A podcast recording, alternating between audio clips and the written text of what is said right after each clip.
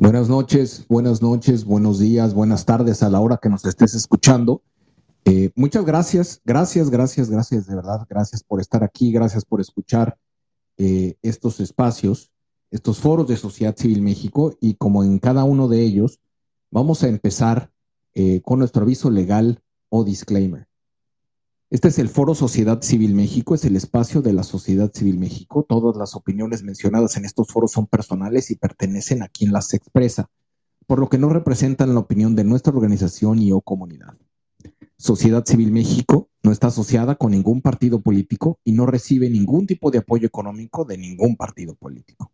Sociedad, Civil México es un esfuerzo, de, un esfuerzo de miembros de la sociedad civil dispuestos a trabajar por México su democracia, instituciones y exitoso futuro. Y, y, eh, y también nos reconocemos muy, muy eh, orgullosamente miembros de la red Unidas, Unidos, Unides, eh, que ha demostrado en recientes fechas el impacto que tiene la movilidad, la movilidad social, el, el, el, activar a la ciudadanía, el que la gente alce la voz y que podamos todos al unísono exigir un mejor país. Muchas gracias, gracias de verdad, gracias por estar aquí.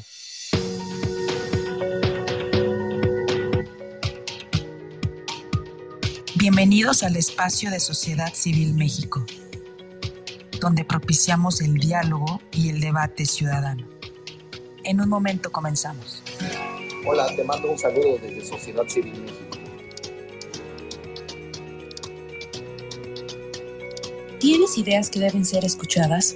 Este es tu space. Mantente al pendiente de nuestros foros. Compartamos propuestas y soluciones de ciudadano a ciudadano.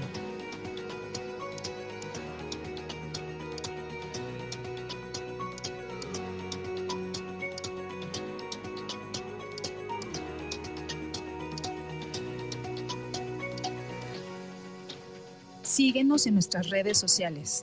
Estamos presentes en Twitter, Facebook, Instagram, TikTok, Spotify y YouTube. Encuéntranos como arroba SocCivilMX.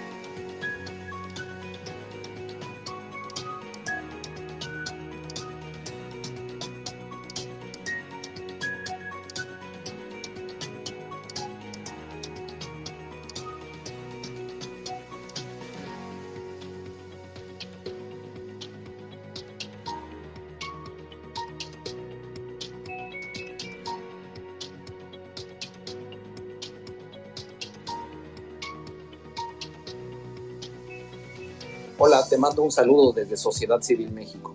El 2024 cada día está más cerca y necesitamos de tu apoyo para poder acelerar el ritmo. Recientemente, Twitter nos invitó a unirnos a su programa de superseguidores. Hoy en día somos la primer plataforma de superseguidores en habla hispana. Esta plataforma permite a nuestros seguidores regulares puedan patrocinar nuestra iniciativa desde un solo clic. Visita nuestro perfil en Twitter e identifica dónde está la sección de Superfollow o Super Seguidor. Algunos están señalizados con una pequeña estrella. Sigue las instrucciones y listo. Gracias por ser parte de este maravilloso esfuerzo ciudadano. Somos Sociedad Civil México. Gracias. Muchas gracias, gracias de verdad. Y, y por favor, espero disculpen, yo ya escucho ese, ese promo que hicimos hace tanto tiempo y lo he escuchado tantas veces que ya escucho como si fuera una voz de niño espero que ya, espero que ya, ya, ya la edad ya se empiece a notar en mi voz y que ya no se oiga la voz del niño que se oye en ese, en ese promo.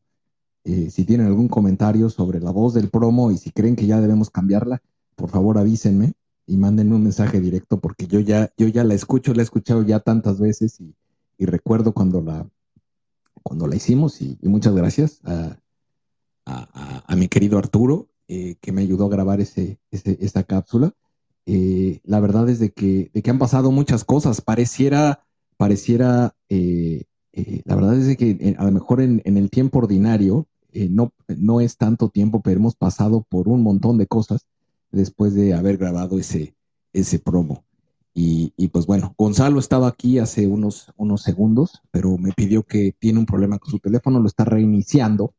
y vamos, vamos, a, vamos a charlar hoy sobre el tema, el tema del día. La verdad es de que con la, con la sorpresa que nos llevamos de que el gobierno, el gobierno eh, decidió comprar los activos eh, de plantas de generación a ciclo combinado de gas de eh, una de las compañías de energía más grandes del mundo, que es Iberdrola. Iberdrola es una compañía española que es líder en, ah, a nivel global en la generación de electricidad, no necesariamente a gas, ese hay que decirlo, ellos están en Europa eh, son una compañía que está muy enfocada en los temas de generación eh, renovable, de buscar la neutralidad de emisiones de carbono, está en, están en proyectos de almacenamiento de energía, eh, obviamente están en el hidrógeno verde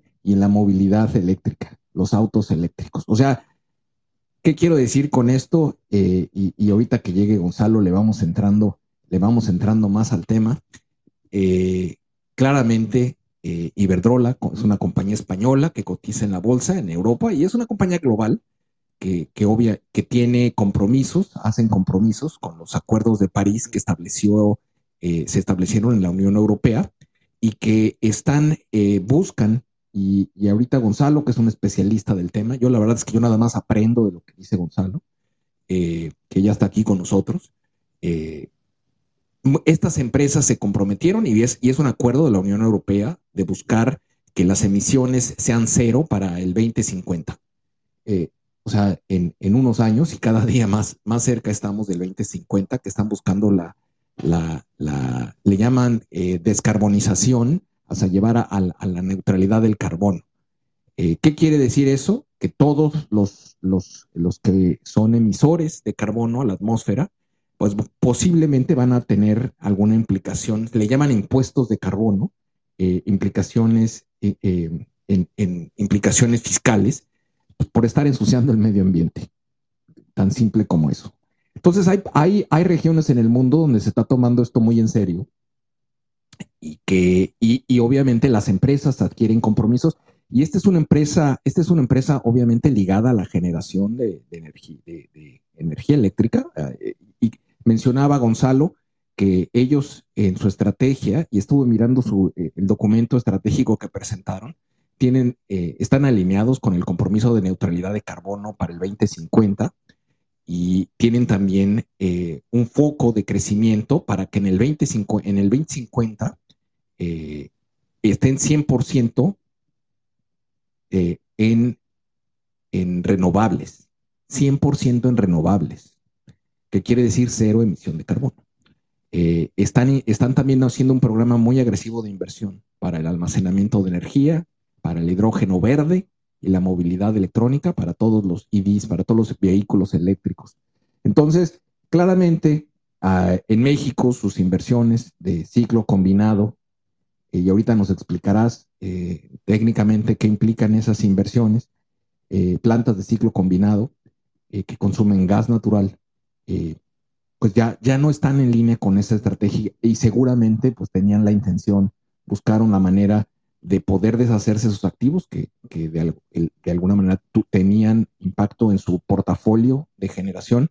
Estoy mirando eh, números del año pasado y el 70% de su generación es renovable. Entonces el 30% no es renovable y seguramente dentro de ese 30% que no quieren tener porque tienen el compromiso del 100% en renovables, eh, están esas, esas, esas plantas en México. Pero ya, ya no quiero hablar más y, si quieres, Gonzalo, bienvenido.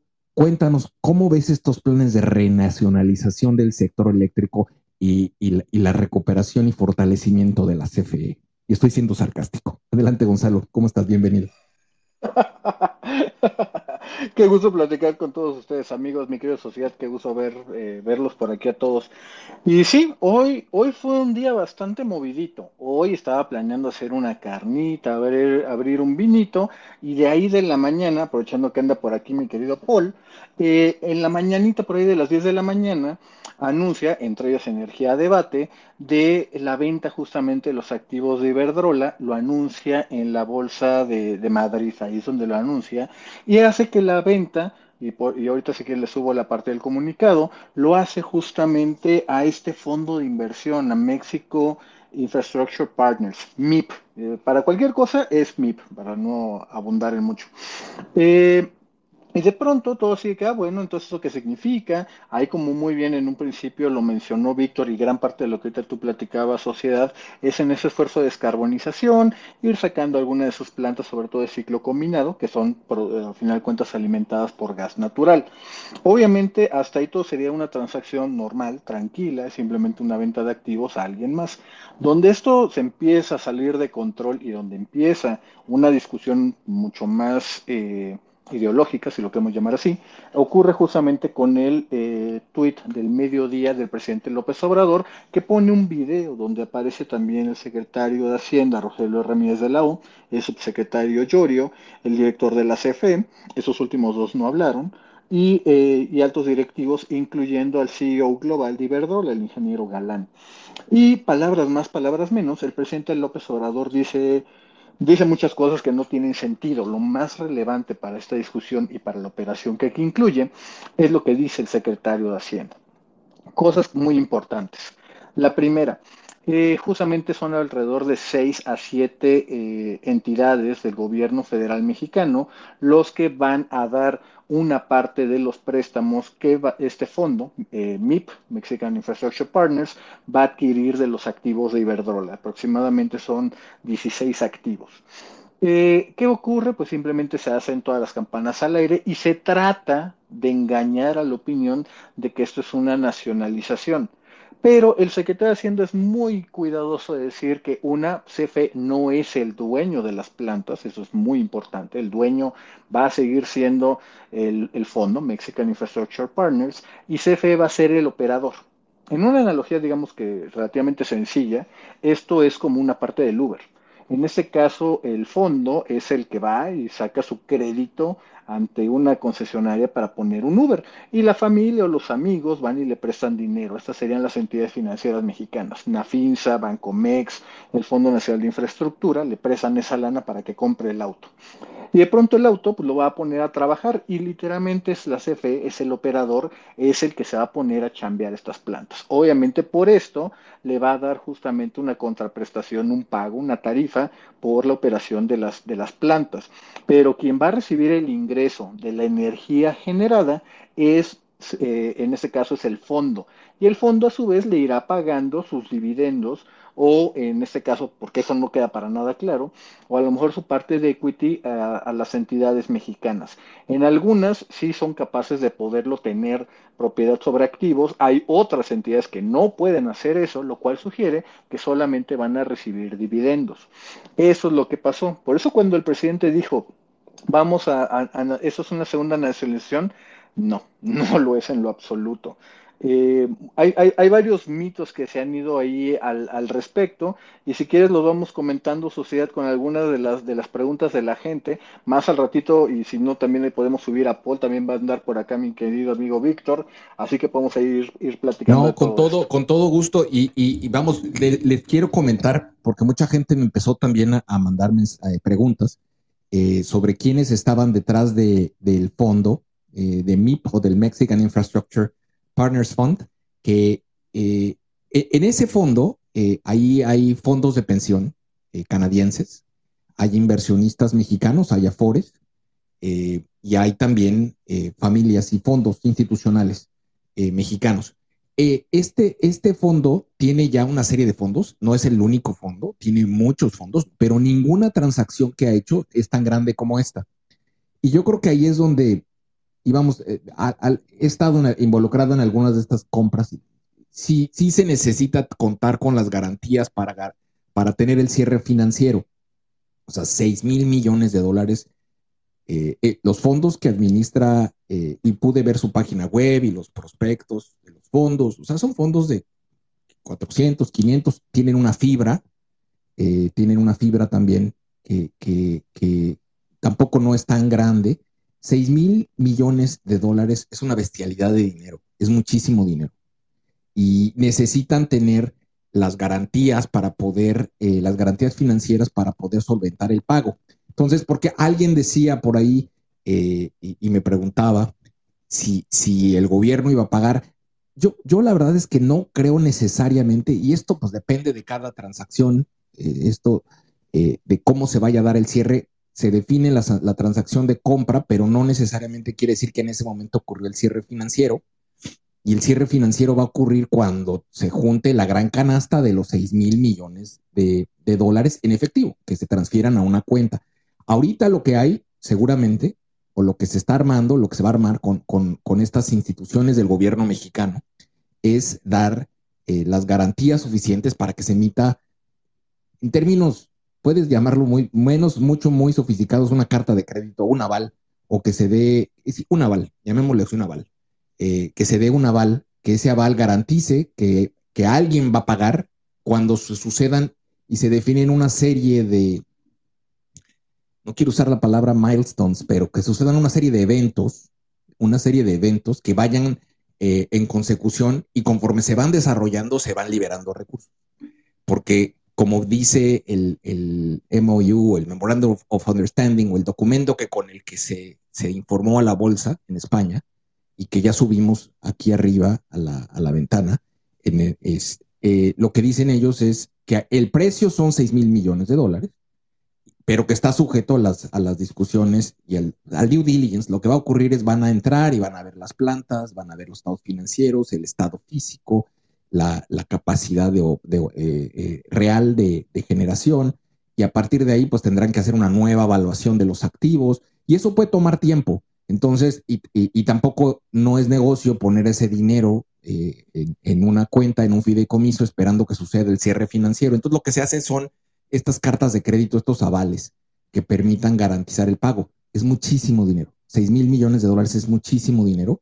Eh, seguramente lo que van a querer eh, hacer es en este, en este, los equipos, en este tipo de transacciones, los fondos, hay un fondo, una parte del equipo que se dedica a hacer el due diligence, a hacer la, auditoría de compra de los activos, y hay otro que se, se, dedica a levantar dinero, a hablar con inversionistas para presentarles un plan de negocios para que inviertan entonces y refinanciar para que idealmente esas cartas de crédito, esos avales, esas garantías del gobierno no se utilicen y que sean los, los mismos inversionistas los que, o las instituciones de crédito las que financien el fideicomiso.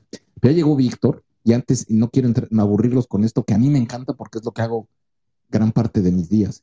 Eh, eh, y podría seguirme aquí, pero yo sé que esto no es una clase de, finanzas eh, o de estructuración de proyectos. Está aquí Víctor, que también lo invitamos a que pudiera compartir. Él hizo un, hilo muy interesante y que nos pueda comentar sobre, hablábamos de manera sarcástica, Víctor, que nos diera, eh, le pedía a Gonzalo que nos diera su, vista, su, punto de vista sobre la renacionalización del sector eléctrico y el, y, el salvamento a la, a la CFE.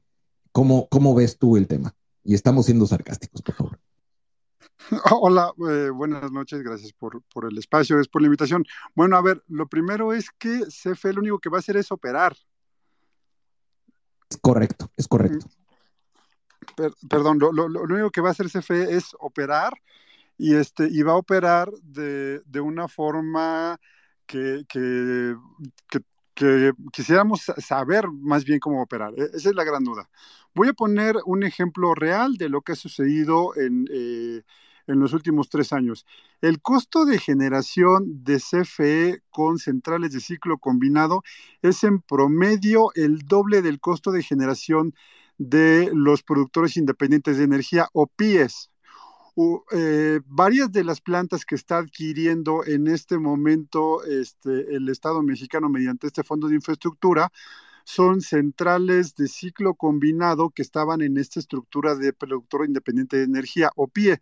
Incluso el eólico, que, que, es la venta 3, que se queda también el Estado mexicano mediante esta transacción, es un productor independiente de energía. ¿Por qué menciono esto? ahora nos dicen que va a operar CFE y aquí yo no estoy diciendo cómo va a ser, solamente es una duda que salta. ¿Cómo se van a seguir operando estas centrales? ¿Bajo las condiciones de eficiencia que los privados le estaban dando o bajo las condiciones de generación en las que funcionan con CFE? Si es eso, lamentablemente veremos que son muy nuestras, pero van a incrementar sus costos de generación. Este, eh, el, otro punto es que ahí ya hay contratos, este, son contratos de, largo plazo en los que se tiene que cumplir con, costos de capacidad que estuvieron eh, poniendo, que tienes costos fijos y tienes costos variables. Si eso fuera, incrementaría el costo variable. Eh, no, no, no sé si vaya a ser, y la realidad es que aquí hay, una, hay, un par de, de, preguntas que salen de la forma en la que se compra. Una, ¿por qué se compra con este fondo de capital? Para evitar que CFE se quede con ellas y que por lo tanto el sindicato tenga, eh, el sindicato no puede entrar y no se incrementen estas, eh, estas ineficiencias que, que muy buena parte es un asunto laboral que, que arrastra con el sindicato. Y esa es una de, de, de, de, las grandes preguntas o de las grandes dudas que surgen alrededor de, de, quién, de quién se queda con ellas. Por otro lado, lo de la nacionalización, bueno, todavía hay muchísimas centrales eléctricas que están en propiedad de privados, que son muy competitivas y que pues, seguirán participando, incluso centrales de la propia Iberdrola. Iberdrola se queda casi con todas sus centrales eh, de renovables, a excepción de una eólica PIE, la venta 3, que, que es la que entra en este paquete de venta. Fuera de ahí, creo que es un asunto, la, la, única ganancia real que tiene eh, el gobierno es una ganancia en el discurso. Eh, habrá que ver si hay ventajas operativas o se mantienen las condiciones operativas y entonces el ciudadano de a pie gana al mantener los costos bajos que los pies en, eh, sí, este, pues veremos una ganancia de política del Estado mexicano con, eh, con, costo al ciudadano mexicano de a pie, al consumidor, ya sea al grande o al chiquito, ¿no? Sí, sí, no, la, verdad es que costaría trabajo entender ahorita porque no tenemos idea de cómo están los contratos, eh, pero son buenas preguntas, tus temas son muy importantes. Yo, yo lo que creo es que si quieres levantar capital, porque otra vez, regreso al punto original, son 6 mil millones de dólares, 6 billones de dólares en, en, inglés. Eh, es muchísimo dinero para poder atraer ese capital necesitas tener un plan de negocios y ofrecer una rentabilidad de mercado. Eh, no lo levantas tan fácil y el costo del dinero ha subido porque las tasas han subido. Entonces, tiene que haber una rentabilidad atractiva para poder completar ese financiamiento. Si no hay una, o sea, una viabilidad y condiciones de mercado favorables para los inversionistas, esto no va a ocurrir. Eh, entonces, si no ocurre, pues bueno, sí, sí nos quedaríamos con un problema, o sea, los inversionistas se quedarían con un problema porque seguramente tienen penalties si no ocurre el cierre financiero, de, unas multas, penalizaciones que deben tener eh, las suficientes garantías para poder cubrir, que es precisamente donde entra el FONADIN y todas estas instituciones que están dando, que eh, de alguna manera están solventando esas penalizaciones en caso de que no ocurra el cierre financiero. Pero a ver, Gonzalo, ¿quieres comentar algo adelante? Sí, fíjense, es que hay varias cosas. Y algunas, por ejemplo, cuando salió la primera pregunta, que es de las más recurrentes eh, que he visto el día de hoy, es quién está detrás justamente de México eh, Infrastructure Partners. Una pista, una gran pista, que es por donde yo la traigo, eh, la puso justamente esta Alicia Salgado y se las puse aquí precisamente en el, en el board de, este space. Esa es ahí la primera. La segunda tiene que ver algo muy similar y esa es lo que se refería Víctor en términos de la operación y qué bueno que por aquí también anda Bernardo. Eh, ahí típicamente, siguiendo las buenas prácticas de la industria, y aunque no lo crean, CFE sigue siendo una gran, gran empresa, eh, típicamente lo que pasará es que ocurra algo similar a lo que pasó con, con Deer Park. Los que antes traían su camisa de, de Iberdrola, muy probablemente ahora se la van a cambiar. Y, lo que vamos a ver en la práctica es que las plantas de Iberdrola, las diferentes que se compraron, las de Monterrey, las de eh, Altamira, las Tamazunchales, todas estas plantas van a tener el logo de la CFE y en letras chiquitas planta propiedad de Mexican Infrastructure Partners, de, de MIP.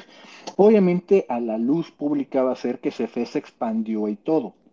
Y ahí viene la primera la primera parte del dato, que como saben, dato mata relato.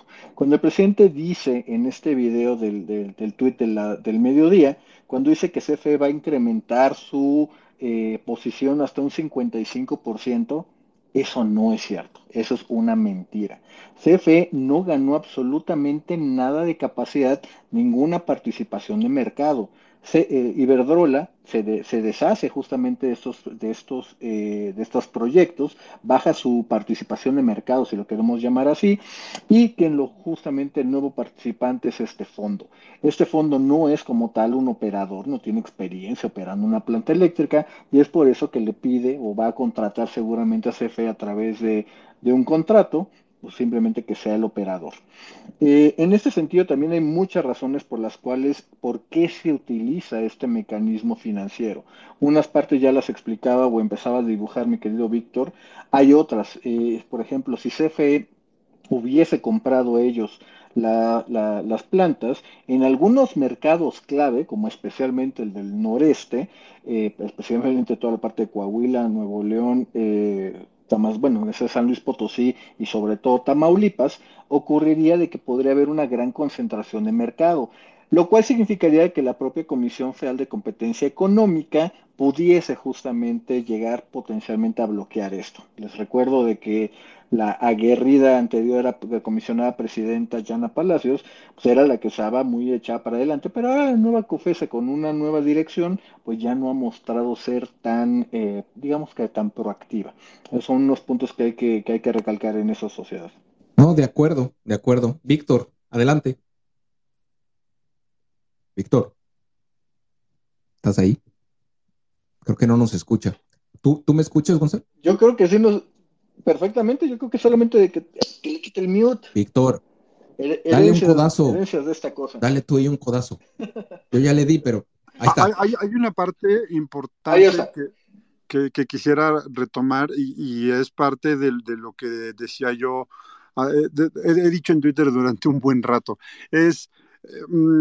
La empresa que vende finalmente se está deshaciendo, ya, ya que hablaban del, del símil con Deer Park, se está deshaciendo de activos que a lo mejor en este momento no, y, hace un rato me preguntaban en radio, oye, ¿son activos chatarra? No, no son activos chatarra. Hay algunas centrales que sí ya tienen 25 años de operación en el mercado, pero también hay algunas centrales como Tamazunchale que estaba en un proceso de ampliación. Está Topolobampo, que tendrá dos o tres años terminada, que no había entrado en operaciones por razones eh, eh, legales, incluso estaba en una en, una controversia en la corte en Londres, pero, no, pero también hay plantas como Dulces Nombres que ya tiene 25 años operando y que, requieren inversiones fuertes ahorita.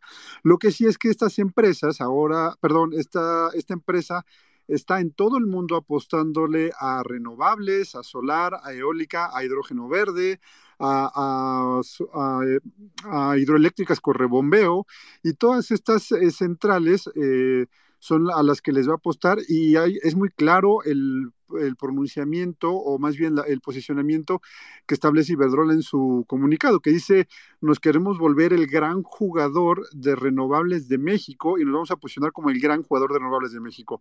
Eh, entonces, en ese aspecto, pues le ayuda a, esta empresa que trae la tendencia internacional de dejar los... los eh, los combustibles fósiles de lado, tal vez el gas natural es el más limpio de ellos, pero lo va, eh, le, ayuda a hacerse, deshacerse de estos activos y ahora le apostarán de lleno a renovables eh, en México como lo están haciendo en prácticamente todo el mundo, Australia, Estados Unidos, Europa, y no solamente Europa me refiero a España, sino eh, en, el Mar del Norte, por ejemplo, en Inglaterra, donde le están metiendo durísimo onshore y offshore también.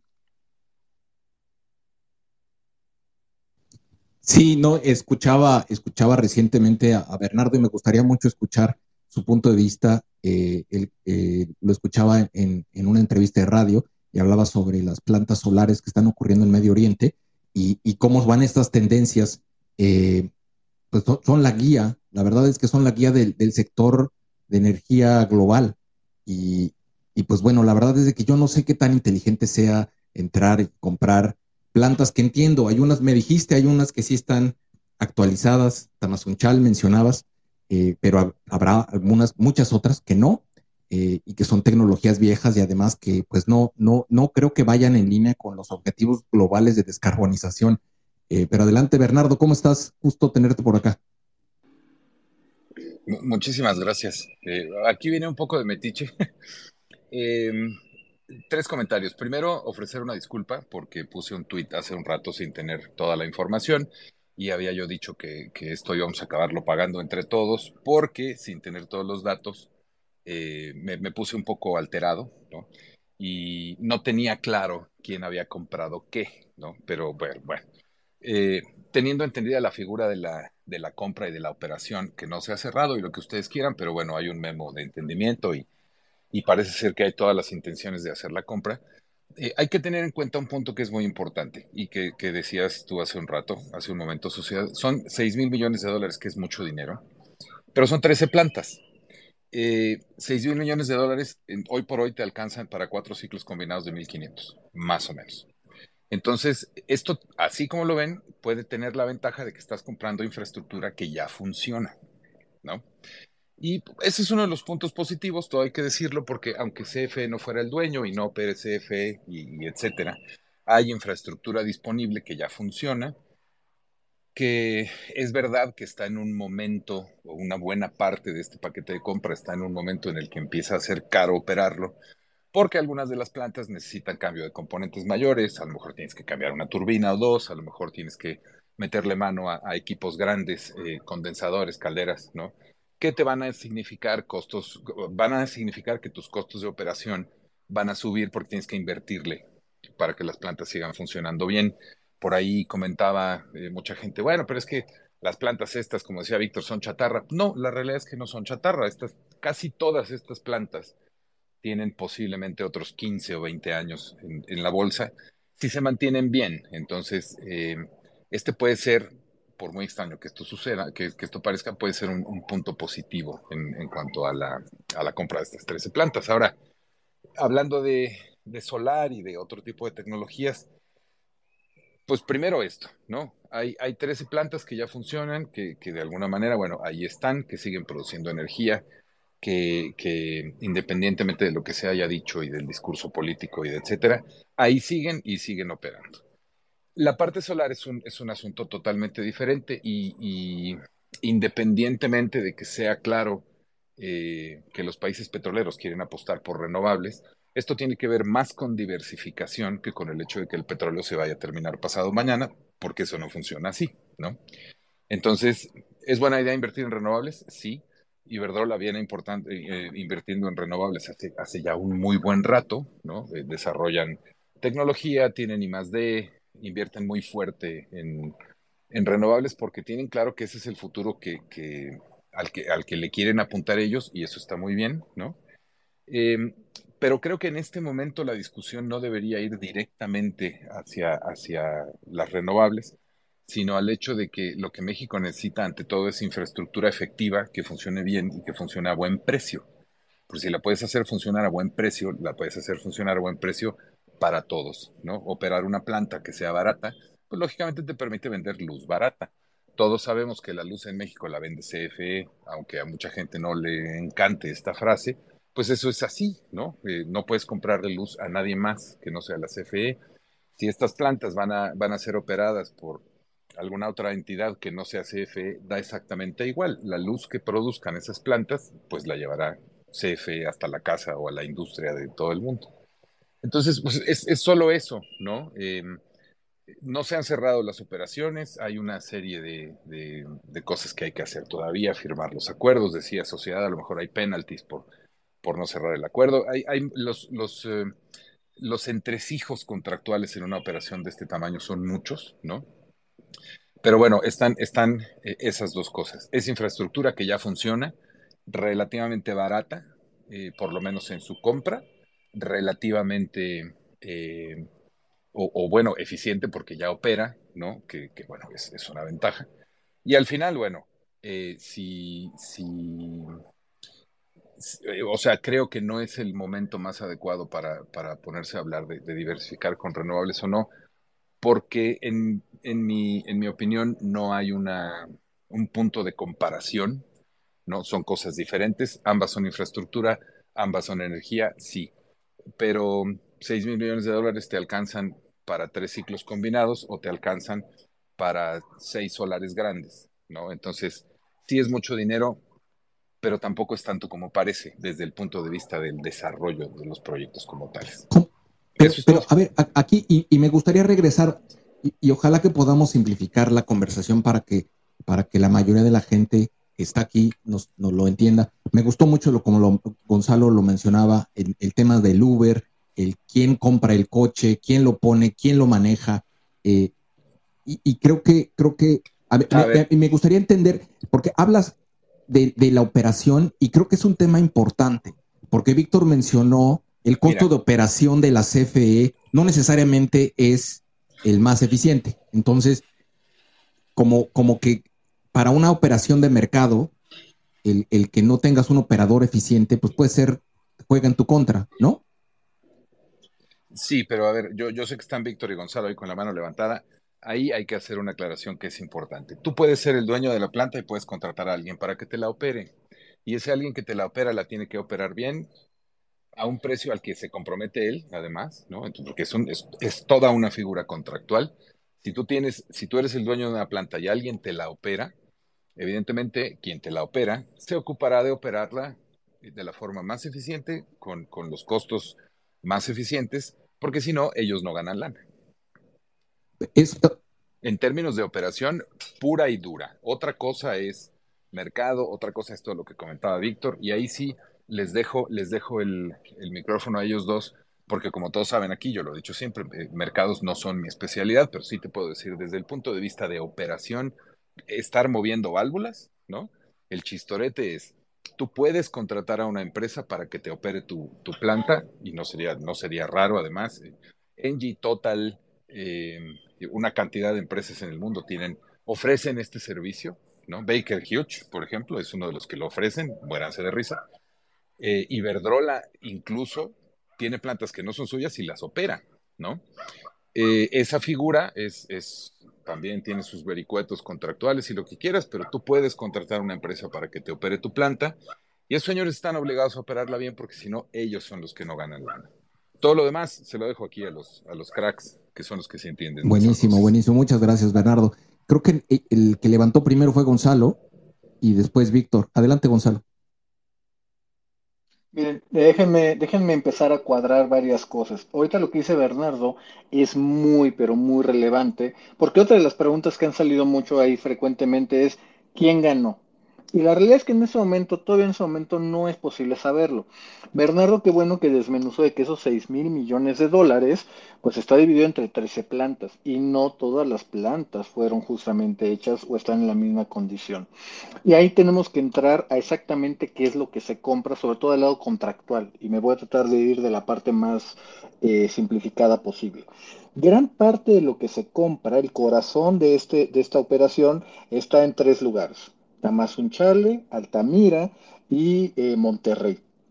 Allí hay una mezcla entre ciclos combinados en la figura de los IPPs y algunas plantas de cogeneración y autoabastecimiento que han sido tan, tan vilipendiadas en esta administración. ¿Qué ocurre? Eh, buena parte de esas plantas fueron construidas en los 2000 y contractualmente en los contratos que tenían con la CFE, estas se iban a depreciar en 25 años. De hecho, en la, por ejemplo, de bote pronto, la planta de Monterrey 3, que por cerca de 22 años fue la planta más eficiente de todo el país, con unos costos de generación bajísimos, eh, esa planta ahora eh, pues va a estar ahí y se terminará de depreciar en el 2027. Y esto es muy importante para entender el precio que pagaba o la tarifa que pagaba CFE a estos productores independientes de energía. Se compone, esa tarifa trae dos componentes. Uno, el costo o, el cargo de capacidad y el cargo por uso. Típicamente el cargo por capacidad representa en alrededor de un 90 a un 93% de la tarifa. Ahí están toda la parte de la depreciación, ahí está el financiamiento y típicamente ahí están todos los flujos que se repatriaban a otras partes del mundo o incluso aquí en México. Y ya la parte final era eh, la lo parte... Que, Lo que Gonzalo quiere decir es que si estuvieras pagando un coche, esto es lo que le metes a intereses, no a capital. Exacto, exactamente. Y eso, y eso es bien importante para entender de que buena parte de estas plantas en la siguiente administración la tarifa se iba a desplomar más de un ochenta y tantos por ciento. O sea, literalmente esas plantas de las cuales se ha quejado tanto esta administración iban a ser prácticamente de regalo. ¿Por qué es justamente, y ahí es donde, donde empieza la parte divertida, y yo estoy seguro que los que estamos aquí vamos a tener una gran discusión acerca de eso, tiene que ver por qué se está vendiendo al día de hoy. ¿Qué es lo que, qué es lo que empuja porque CFE ha querido hacerse el control de estas plantas desde hace un buen rato, no es una cosa nueva. ¿Qué obliga a, Iberdrola a vender el día de hoy? Y no tiene nada que ver con descarbonización, no tiene nada que ver con sus estrategias globales, tiene que ver con una cosa que, que está metiendo muchísimo ruido, que es esta reforma administrativa que, entre otras cosas, deroga a a la ley de expropiación. Dentro de esta cosa, que es un arsenal nuclear, hay varias cosas donde, por ejemplo, las eh, expropiaciones ahora ya no van a recibir ninguna indemnización, donde puede haber una terminación anticipada, sin indemnización, sin reconocimiento de costos, debido a una cosa que se llama interés público, el cual por desgracia no está definido por ningún lado y esa ambigüedad crea grandes problemas. Incluso, y esto seguramente es algo que muchos recordarán, esto también se parece también a eh, el caminito de la ley eléctrica y en cierta forma también a lo que ha pasado con este intento por, por destruir al INE. Y es que trae visos de inconstitucionalidad. El más importante es que estaría anulando la no retroactividad de la ley. ¿Por qué Iberdrola decide vender al día de hoy? Probablemente porque por muchos, pues prácticamente cuatro años, aguantó los embates de diferentes formas de esta administración. Víctor lo sabe muy bien, seguramente lo, retomará de cómo a través del SENACE, que es el operador del sistema, lo desconectaron no una, sino varias plantas, o le metían una serie de, de inconvenientes. Cuando de pronto, y eso es muy importante de las palabras que dice el director general de Iberdrola, el CEO, que es cuando reconoce prácticamente que México va a tener una continuidad o da a entender que hay una continuidad de estas políticas restrictivas de esta administración más adelante lo que me parece, y esto, aquí sí ya es mi impresión, es de que Iberdrola simplemente se, se, hartó de seguir perdiendo, se hartó de meterle más dinero a los abogados que a los desarrolladores y simplemente se quita un dolor de cabeza de encima. Más adelante podrán justamente regresar a México, construir quizá unas nuevas plantas, pero obviamente con otras diferentes reglas. Y en este sentido hay que entenderlo, y yo lo he, lo he dicho en un par de entrevistas, aquí hay que entenderlo claramente. El win político que tiene esta administración es que genuinamente el jugador más grande eléctrico, que es Iberdrola, ya lo dobló. Así que ahí, ahí lo dejaría para que Víctor y los demás puedan darme sus, sus ideas y opiniones. Qué, qué duro, porque esto, esto le da la razón a, un tweet, y bueno, y pude hablar con Gaby Sealer, que seguramente la conocen porque tuitea mucho sobre economía, sobre la mala señal hacia, hacia, el, hacia el, entorno empresarial global eh, que representa esto, que al no tener, no tener reglas de mercado justas, pues terminan eh, doblándote. Pero perdón, Víctor, tienes la manita arriba, adelante. Muchas gracias. A ver, lo, primero es que voy a hacer un par de, de, aclaraciones por alusiones personales a, mi queridísimo Bernardo. Eh, primero, CFE eh, no es el único vendedor de energía eléctrica aquí. Y, perdón, Bernardo, por la comparación que te voy a hacer, pero hace un rato corregí en radio a Rocío porque dijo exactamente lo mismo. No, tenemos un mercado en suministro básico que es donde tenemos 40 millones de, usuarios, ahí sí hay un monopolio todavía, pero en suministro calificado todavía eh, ya, ya, hay un mercado, perdón, y hay más de una docena de suministradores de servicios calificados en el país. Y algo muy importante es que varias de estas centrales eléctricas, sobre todo las de Monterrey y la nueva de Tamazunchale, bueno, la ampliación de Tamazunchale, le vendía energía eléctrica a usuarios calificados en el mercado eléctrico mayorista. Este, el, segundo punto No, yo nunca dije que fueran chatarras las plantas, digo, Dulces Nombres tiene 25 años, pero eran muchísimo más eficientes que, que, este, que, lo, que muchas centrales mm, más recientes, si lo queremos ver así, tal vez de la propia CFE.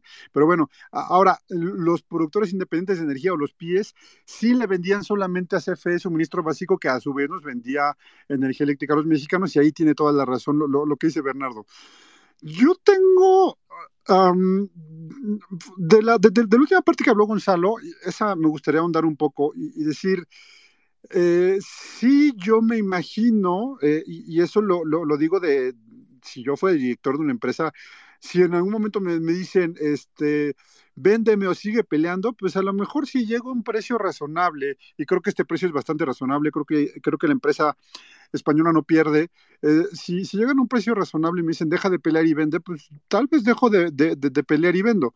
Sin embargo, yo como ciudadano mexicano le agradezco a esta empresa haberse defendido en tribunales y haber defendido la competencia durante estos años, porque en el momento en el que defiendes el imperio de la ley, a lo mejor estás perdiendo como empresa temporalmente, pero al ciudadano de a pie, al ciudadano mexicano, le estás enseñando a defenderse y a defender el derecho.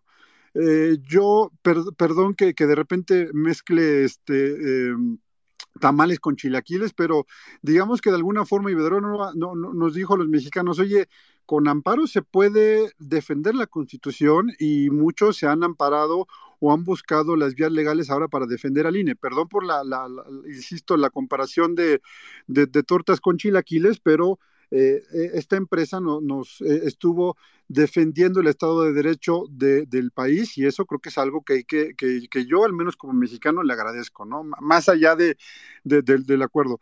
Ahora, este, sí tienen razón, eh, este, es una parte de me quito de problemas y, te dejo, pero también es un asunto de caminar su agenda en la que le han metido renovables y, tampoco podemos decir que, no, hace un rato me decían, oye, pero pues es que la vendió, yo pues sí, la vendió, pero en, en, en España demolió centrales de carbón, no, no las vendió.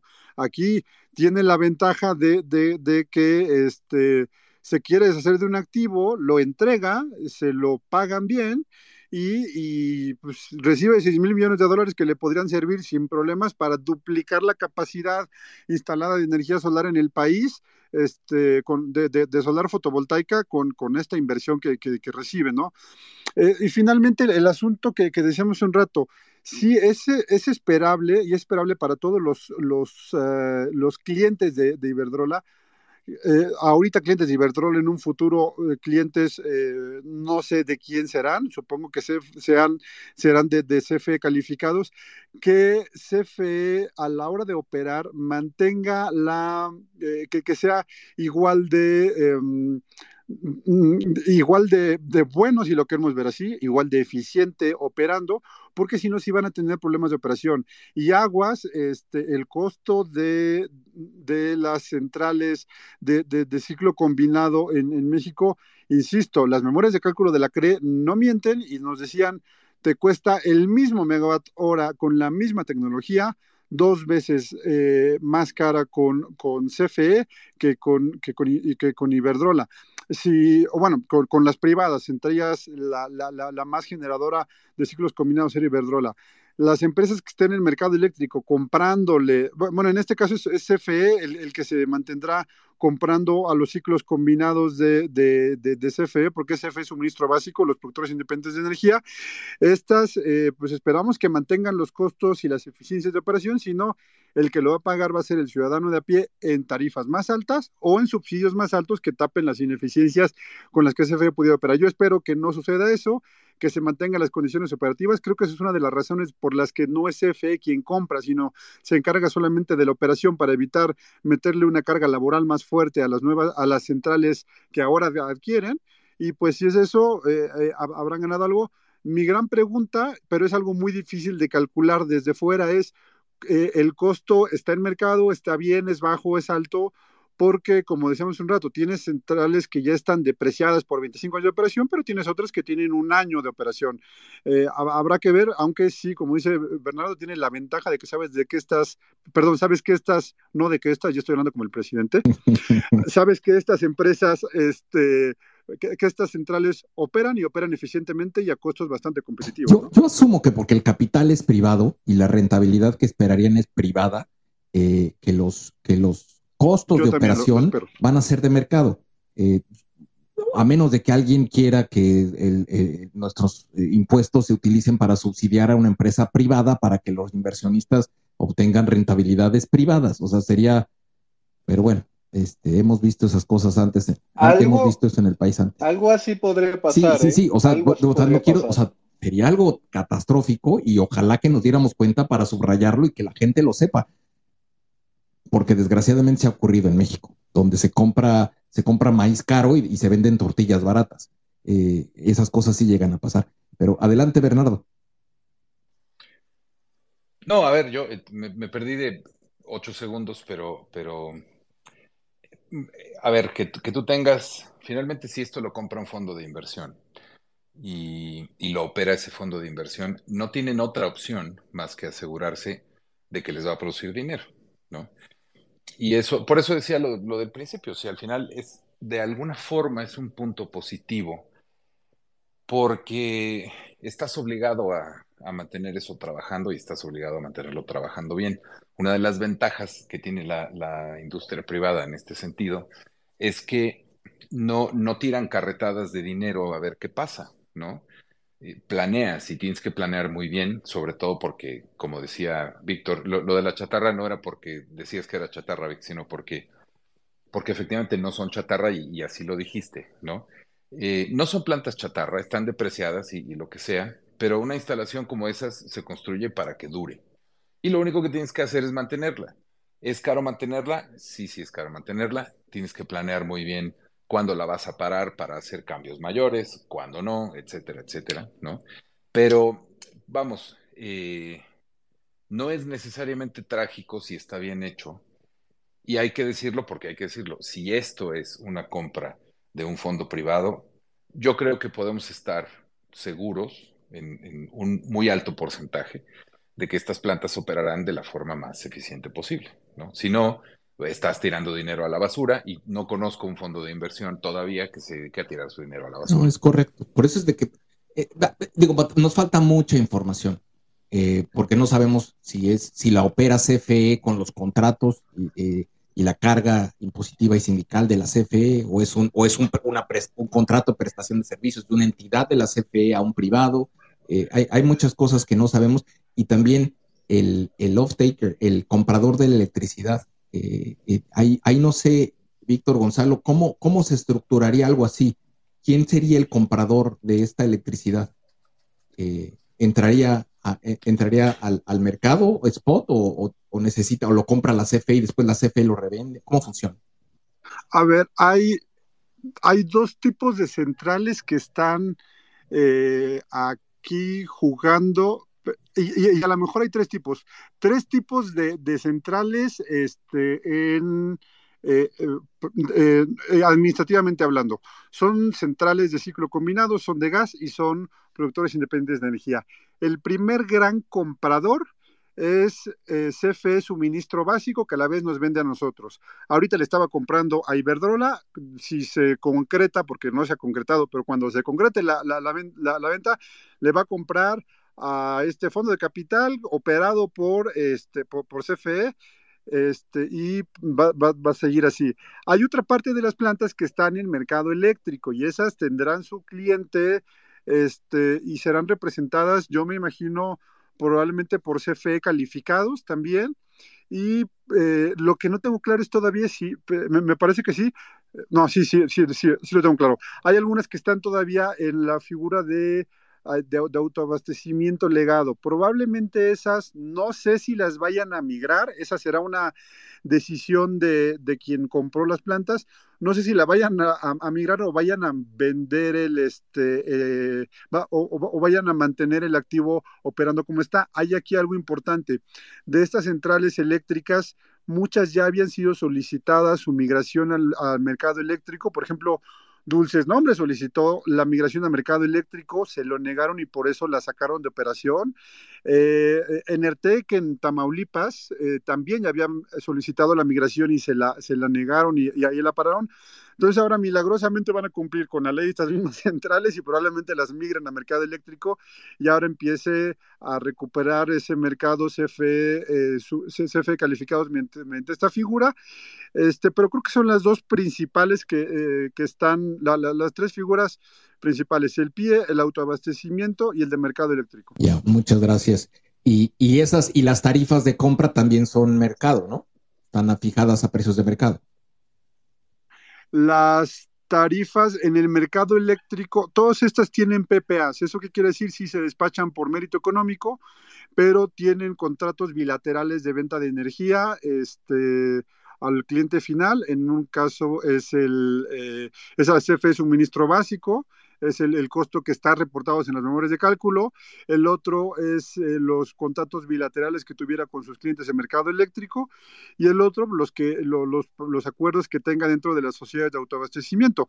A veces a lo que insisto, y, yo creo, ahí coincido con, este, con Bernardo, en que mantendrán la eficiencia en la operación para poder mantener los costos.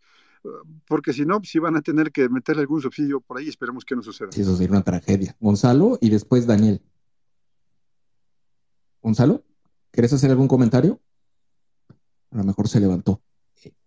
No, no, no, no, de hecho aquí estoy solamente que denme un segundito porque literalmente me tuve que alejar tantito, pero dame dos minutitos okay. y ahorita yo regreso. Eh, Dani, ¿estás ahí? Sí, sociedad, muchas gracias. Víctor, Bernardo, Gonzalo, qué bueno estarlos escuchando. Oigan, a mí me preocupa mucho la utilidad de esta compra.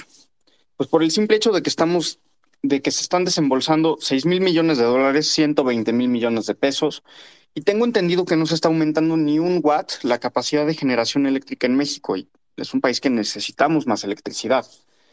Lo que yo quiero preguntarles es justo eso. ¿Es útil este proyecto? Porque con ese precio ya estamos hablando de un proyecto tipo elefante blanco como el AIFA o el tren Maya.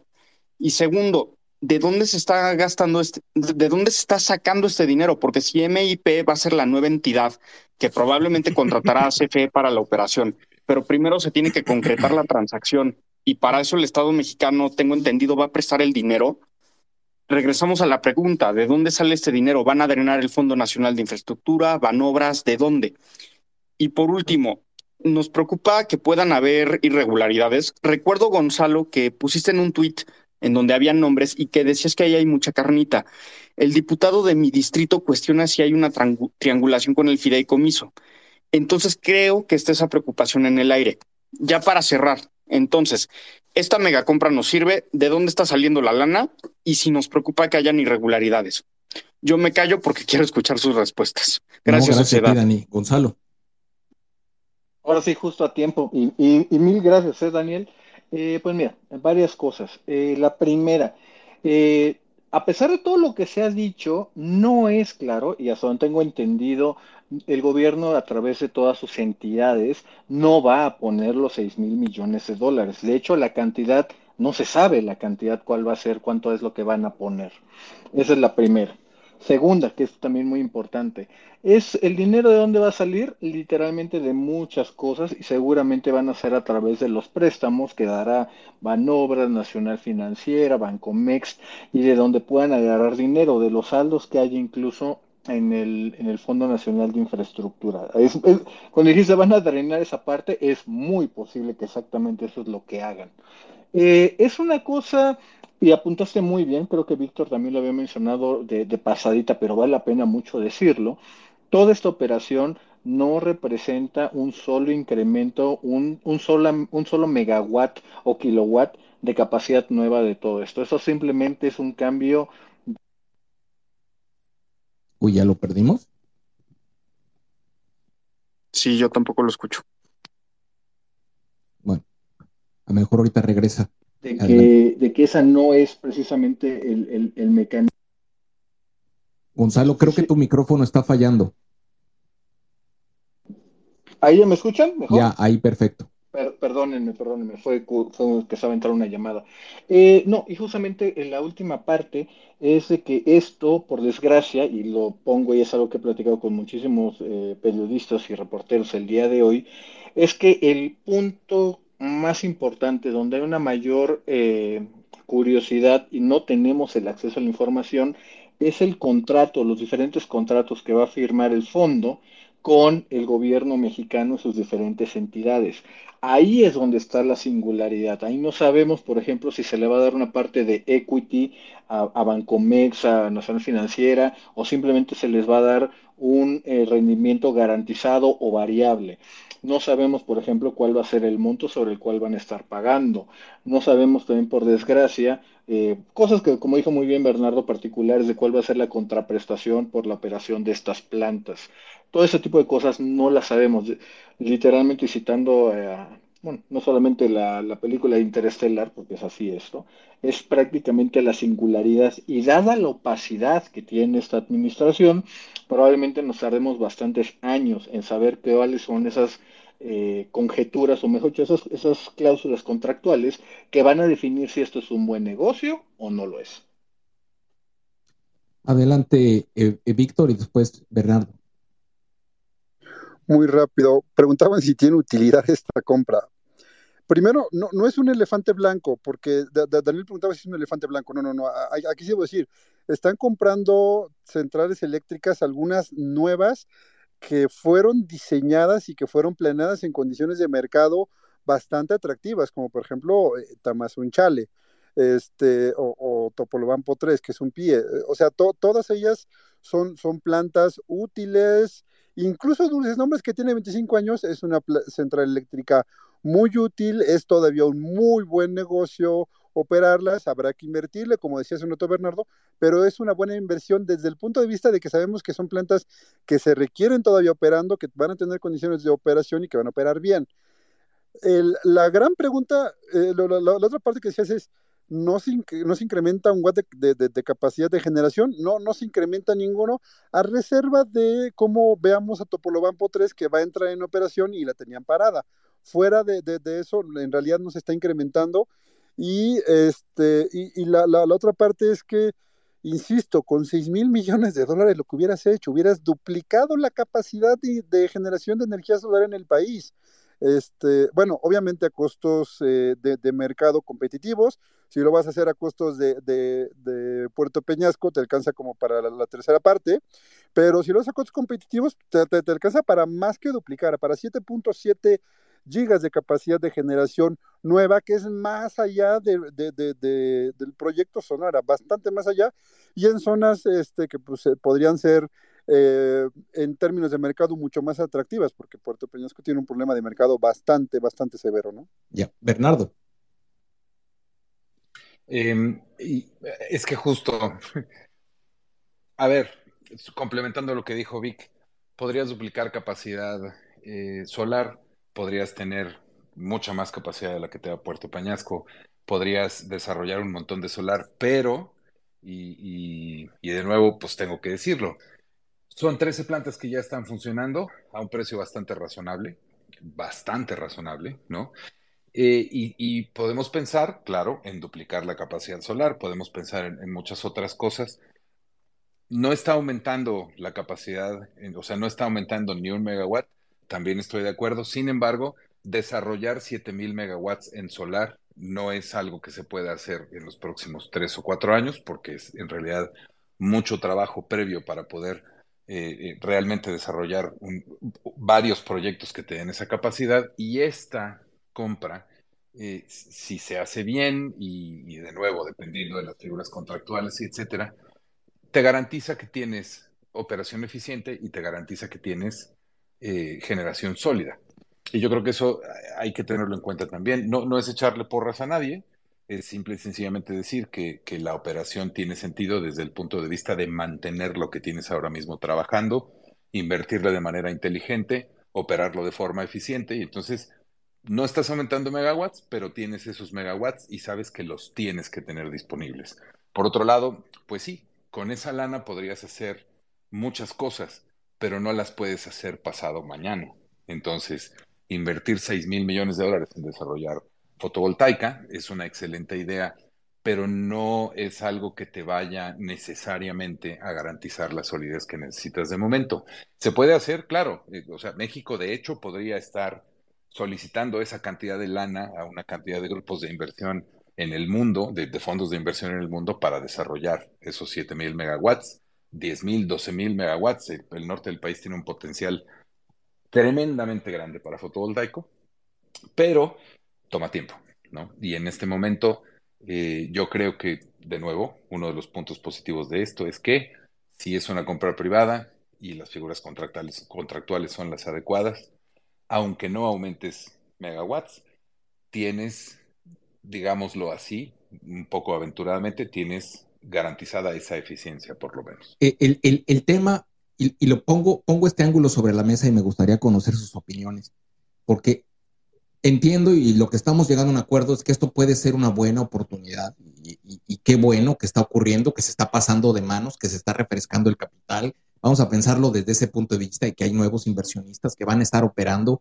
los activos y, que, y qué bueno y que, y que va a ser en condiciones de mercado y que se van a lograr eficiencias y que, y que se está garantizando el abastecimiento por un privado que seguramente le dará mantenimiento y, y operará eso de una manera eficiente. Eso está bien, pero es el mejor uso de los recursos federales garantizar una transacción de este tipo que no incrementa capacidad y que permite hacer una transacción de un privado con otro privado. O sea, es, a lo mejor eso es lo que nos tendríamos que cuestionar. Si ese, si ese es un uso inteligente de los recursos fiscales, digo, porque del gobierno. Y, yo creo que ahí es, ese es el, ese es el tema. Yo entiendo y lo que dice Bernardo, totalmente de acuerdo, pero deja que el mercado funcione. Hubieras dejado que hubiera entrado Carlyle, que lo hubiera hecho Carlyle, que no hubiera participado el gobierno. Carlyle con el México eh, eh, eh, Infrastructure Fund, o sea, está bien, que Infrastructure Partners, que lo hagan ellos, no tendría que haber entrado el gobierno. ¿Es correcto o no es correcto? A ver, ¿qué, ¿cómo lo ven ustedes? Adelante, Gonzalo. Es, esa creo que, creo que la puedo contestar yo mejor. Y ahí tenemos que ser un punto de vista muy, pero muy práctico.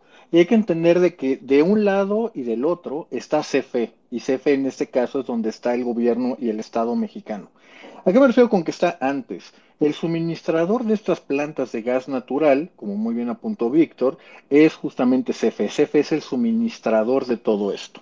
Antes había un privado que se volvía, vale la expresión, un maquilador, transformaba ese, ese gas natural en energía eléctrica que también la gran mayoría se la vendía a la CFE, principalmente en el productor independiente de energía.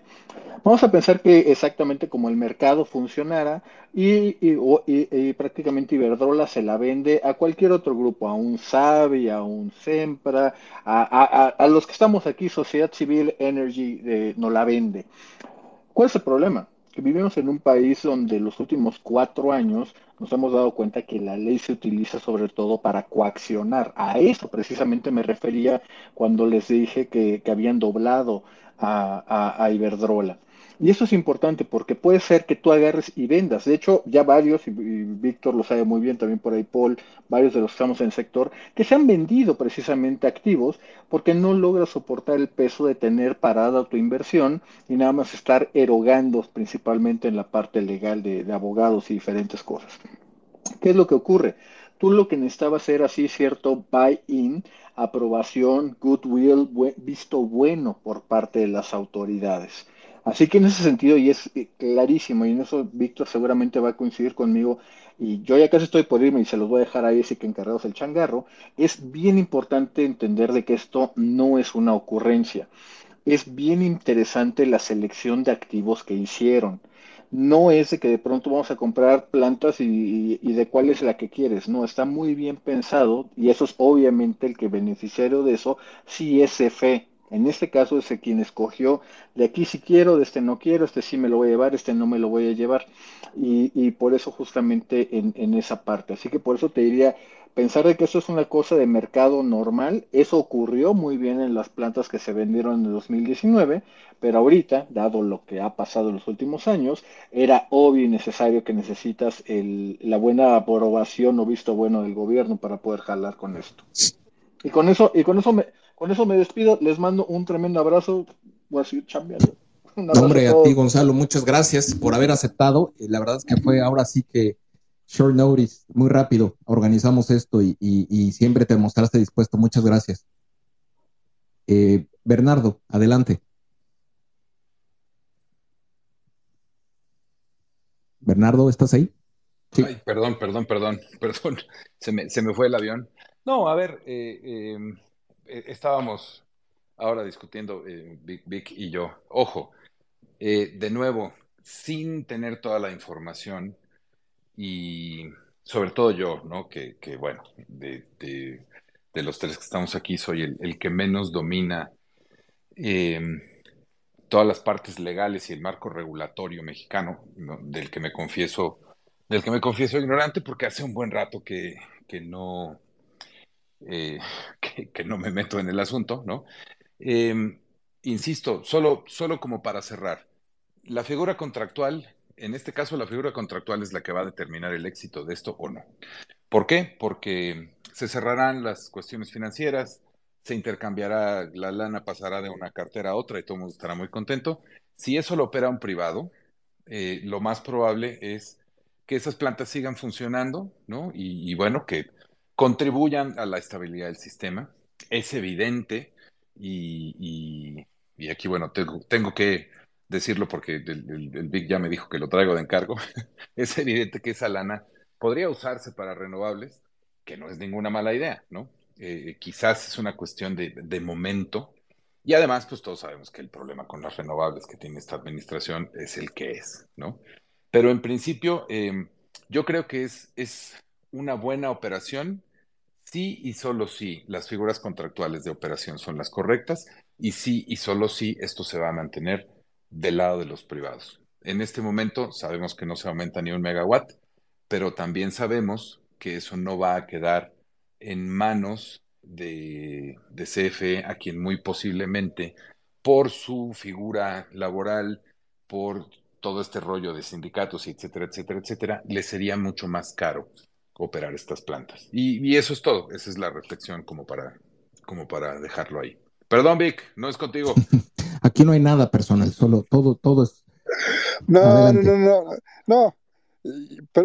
perdón que irrumpa así. No, no, no, entiendo que no. Yo, yo, yo el asunto es que sí, tenemos un país que empieza a demandar a futuro unos 4.5 gigas anuales de capacidad nueva de generación, un país que está que va a crecer que, que, va a crecer sus necesidades energéticas que estamos atrasados en, en, asuntos de transición energética y en estas condiciones el Estado mexicano bajo la figura que queramos en lugar de salir y buscar o, hacer inversiones serias, porque perdón, pero Puerto Peñasco no es una inversión seria, en lugar de hacer inversiones serias en, transmisión, en transición energética o en, hacer, en lugar de hacer inversiones serias en, en, transmisión para poder agregar más capacidad de generación de energía eh, eólica, por ejemplo, en, el istmo, este, o, en, o, en Yucatán, la península de Yucatán, o en Tamaulipas, que también tiene un potencial ahí medio desperdiciado. En lugar de eso, estamos eh, invirtiendo en, eh, eh, en, cumplir el capricho del presidente de que un porcentaje de la, de la generación sea, sea propiedad del Estado. Pues, o sea, no es una mala compra y ahí coincido completamente con Bernardo, están comprando excelentes centrales que están muy bien operadas, que están muy bien construidas, que están bastante bien desarrolladas, que están en condiciones de mercado eh, muy, muy positivas, por eso son tan exitosas, por eso venden también a sus clientes cuando los clientes, este, cuando concursaron para vender a los clientes. Sin embargo, no estamos atendiendo las verdaderas necesidades del país, que es incrementar la capacidad de generación renovable y limpia o incrementar solamente la capacidad de generación a futuro, que es lo que el país requiere y no solamente decir que es nuestra. Coincido, insisto, con Bernardo en que es una buena compra desde el punto de vista de que no es ningún elefante blanco, de que, de, que son plantas muy útiles, muy bien diseñadas y todo, pero no estamos atendiendo ninguno de los problemas reales del sector energético de este país, del, sector eléctrico. ahí, estoy contigo y ese es exactamente mi punto, porque el, tema es el costo de oportunidad. La verdad es que el costo de oportunidad en México es muy alto porque los recursos son muy escasos. Entonces, el, el qué tenía que, si esta, si esta operación es tan buena, tan rentable, tan atractiva, ¿por qué no dejar que los mercados de capitales funcionen y que sean ellos lo que la resuelvan? ¿Por qué tiene que entrar? Porque, o sea, entiendo que seguramente tienen un cierre financiero que tiene que ocurrir en fecha cierta y estos tipos, los, los promotores del, del, Mexican Infrastructure Partners seguramente no tenían los recursos y tenían que garantizar y mostrar solvencia de que iban a tener los recursos. Entonces, la forma de encontrar es conseguir un aval. Entonces, ¿cómo consigues un aval? Pues le vas con el gobierno, lo invitas a la transacción y de alguna manera va a entrar con un aval eh, que puede ser gatillado o no, que se puede cobrar o no, dependiendo. Por eso hablaba de los penalties o las, multas que pudieran existir o en el proceso. Eh, porque, porque en este momento no tenían el dinero. Y cuando tengan el dinero, cuando forme vayan avanzando en las negociaciones y haya claridad en todo lo que se acaba de decir ahorita, tiene que haber los contratos, el contrato de compra de energía, el contrato de administración o el de operación de la planta, los costos, la rentabilidad, el retorno del capital, cuánto le va a pagar a los inversionistas. En ese momento ya puedes hacer tu roadshow, le presentes a los inversionistas el plan y puedas entonces sí levantar y refinanciar al gobierno y, en algo se quedará el gobierno, con algún porcentaje, con algo se quedará, me quiero imaginar, porque si no, son, son muy malos para hacer negocios, que también puede ser que sean muy malos para hacer negocios, porque están tomando el riesgo del cierre financiero que es dentro de, lo, dentro de un proyecto de adquisición de una empresa o de una serie de activos, además de echar a andar los activos y que los puedas mantener en operaciones, de los riesgos más altos dentro de la transacción. Si no cobran ese riesgo de manera adecuada, pues están haciendo un muy mal negocio o alguien está haciendo algo muy malo eh, desde el gobierno. Entonces, estoy, me parece que, que, el costo de oportunidad, lo que menciona Víctor, de, la necesidad, la estrategia, la, hay, una, hay un déficit de energías sustentables que de acuerdo con Temec, y, vamos, invité a Kenneth Smith, que, no me contestó, pero ha de estar de vacaciones, para, porque quería saber sobre ese tema. Hay una serie de compromisos que tiene, que tiene en el contexto del Tratado de Libre Comercio con Estados Unidos y Canadá, que México tiene que generar energías sustentables y claramente no lo está haciendo. ¿Hubiera sido un mejor uso de los recursos en generar y, empezar a cubrir esa cuota o no? Esas cosas son las, eso es lo que, ese costo de oportunidad, ese costo de oportunidad que a lo mejor tendríamos que hacer de todo el sistema, pero obviamente eh, no lo vamos a resolver en un space y menos nosotros. Adelante, Bernardo. No, no, lo que pasa es que hay, que pensar también. No, nada más, Perdón, tengo que retirarme, tengo este, bastante trabajo. Quise estar con ustedes un rato, pero, pero me tengo que retirar. Agradezco mucho el espacio y, seguiré medio atento al Twitter por si hay alguna pregunta que quisieran que les pudiera resolver. Muchísimas gracias por Gracias a ti nuevamente, Víctor. Fuerte abrazo. Ahora sí, Bernardo, te escuchamos. Nos vemos, Vic. No, no, es, es solo, es solo, a ver, hay, hay tres cosas que, que yo veo aquí que creo que son importantes. Una, efectivamente hay, hay, un, hay, un, hay una, una, obligación de producir, de producir energía con fuentes renovables que tiene que ver con el TIMEC. Hay, eh, hay una serie de compromisos relacionados con los objetivos de sustentabilidad, hay una serie de compromisos, no de compromisos, pero bueno, sí de, de, acuerdos y etcétera que salen, ya sabes, que si de la COP y que si de los, el, G29 y 35 y lo que tú quieras. Algo que no podemos, eh, que no podemos dejar de ver es que, esto que, está sucediendo ahora mismo em, tiene también su, su, oportunidad o podría tenerla en más de una forma. Si tú eh, compras estas plantas, a lo mejor tienes oportunidad em, o tienes, si compras estas 13 plantas en 6 mil millones de dólares, a lo mejor tienes otros 6 mil que puedes usar para desarrollar renovables, a lo mejor tienes otros 3 mil que puedes utilizar para em, cerrar algunas otras plantas que ya de plano están para la basura y entonces hay que, hay que desmontarlas y entonces eso implica que tienes que construir más. O sea, no es tampoco tan, tan fácil como suena en el sentido de que desarrollar renovables en México y en cualquier país del mundo implica no nada más poner los proyectos y ya, ¿no? Tienes que pensar en todo el sistema, tienes que empezar pensar en hacer el proyecto y acercarle la infraestructura, tienes que pensar en construir un mix energético que te funcione bien. Y ese mix tiene que ver pues con la geografía del país, con los recursos que tiene el país, con la lana que tienes, con, con la edad de tu, de tu de tu equipo de generación, con, con muchas cosas, ¿no? Entonces, México está lleno de oportunidades, lo acabas de decir eh, muy, muy bien. México está lleno de oportunidades que a lo mejor no se quieren aprovechar, ¿no? Eh, y, esto, yo insisto, lo digo exclusivamente desde el punto de vista del desarrollador, porque es, es lo que sí conozco. O sea, si yo agarrara y me, metiera en, los terrenos de, de Víctor o de Gonzalo o, de Poderic, que anda por aquí, pues estaría cometiendo un error, ¿no? El punto aquí es que esto eh, mantiene la generación como está, perfecto. Gastaste relativamente poco dinero en tener 13 plantas que, te van a dar la electricidad que ya tenías, pero te la van a dar bien bonita, perfecto.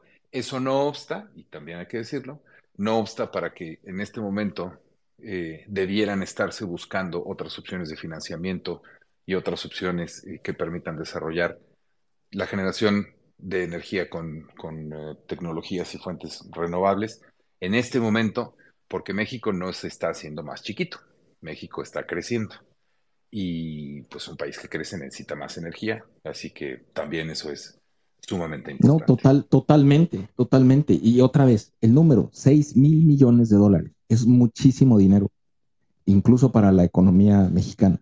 El, el, el, aun cuando que en el video hace un comentario el secretario de Hacienda diciendo que el Fonadín es un, eh, pueden hacer operaciones fuera del balance porque están fuera, fuera del balance público, lo cual es mentira, porque el Fonadín eh, eh, no está fuera del balance, está dentro del balance y, se rige por las mismas reglas que cualquier otra dependencia del gobierno se rige y cualquier pasivo contingente, que esto es lo que yo creo que va a terminar siendo, este, este aval que creo yo que, que Fonadín y las otras instituciones estarán dando para la transacción, pues es un pasivo contingente, eh, se tiene que registrar como nivel de endeudamiento adicional al Estado. ¿Cuánto le pegaría esto a la calificación crediticia del gobierno de México? No lo sé, pero sí quiero, a mí sí me gustaría saber qué opina Standard Poor's, Fitch y Moody's de, de, tener hoy en día un pasivo contingente adicional que no tenías ayer de 6 mil millones de dólares. Yo creo que... Bueno, ten, en cuenta que, que, en este momento, y por lo menos en mi caso, ¿no? Eh, insisto, sin conocer las figuras contractuales y sin tener claros los cierres financieros, yo personalmente encuentro muy difícil ¿no? De, decirte que sí y que no. Y, qué bueno que está Eric por aquí porque hace rato me dijo que había yo tomado mucho café en la mañana y tenía toda la razón. Así que, maestro, también te ofrezco una disculpa por la discusión de más temprano. Adelante, Eric. Hola, hola, ¿qué tal? ¿Me escuchan bien? Sí, sí, adelante. Ok, perfecto. Digo, gracias. Disculpa. Ahora sí que, eh, eh, ahora sí que el, carrito de Twitter anda suelto. Sí, justo. Disculpen, eh, digo, no, no quiero regresarme, ¿cómo se llama? Y mencionar cosas que ya se hayan, que ya se hayan citado, porque también me disculpo, llego tarde a la conversación. Pero hay un punto que me parece súper importante ahora que lo mencionaba, eh, que lo mencionabas, equipo, digo, finalmente sociedad. En el tema de los pasivos contingentes hay, hay algo súper delicado que creo que solamente a uno de los que para mí son de los economistas que vale la pena seguir en México, Alexis Milo lo ha mencionado, que es que esto siendo independientemente del origen de los capitales, que le decía a varios colegas, entre ahí por este ejemplo decía Bernardo ya, para mí es totalmente intrascendente cuál sea el origen de los capitales, finalmente si esta operación se está llevando a cabo o cuáles sean las, las caras que están de esto, detrás de la operación, es que esto se va a tratar de una inversión extranjera directa negativa, es decir, del récord que se estaba llevando en recuperación de inversión extranjera directa comenzando desde una base que de por sí era negativa, vamos a restar todavía más puntos porque este capital está saliendo de México para colocarse en otros lados, ¿no?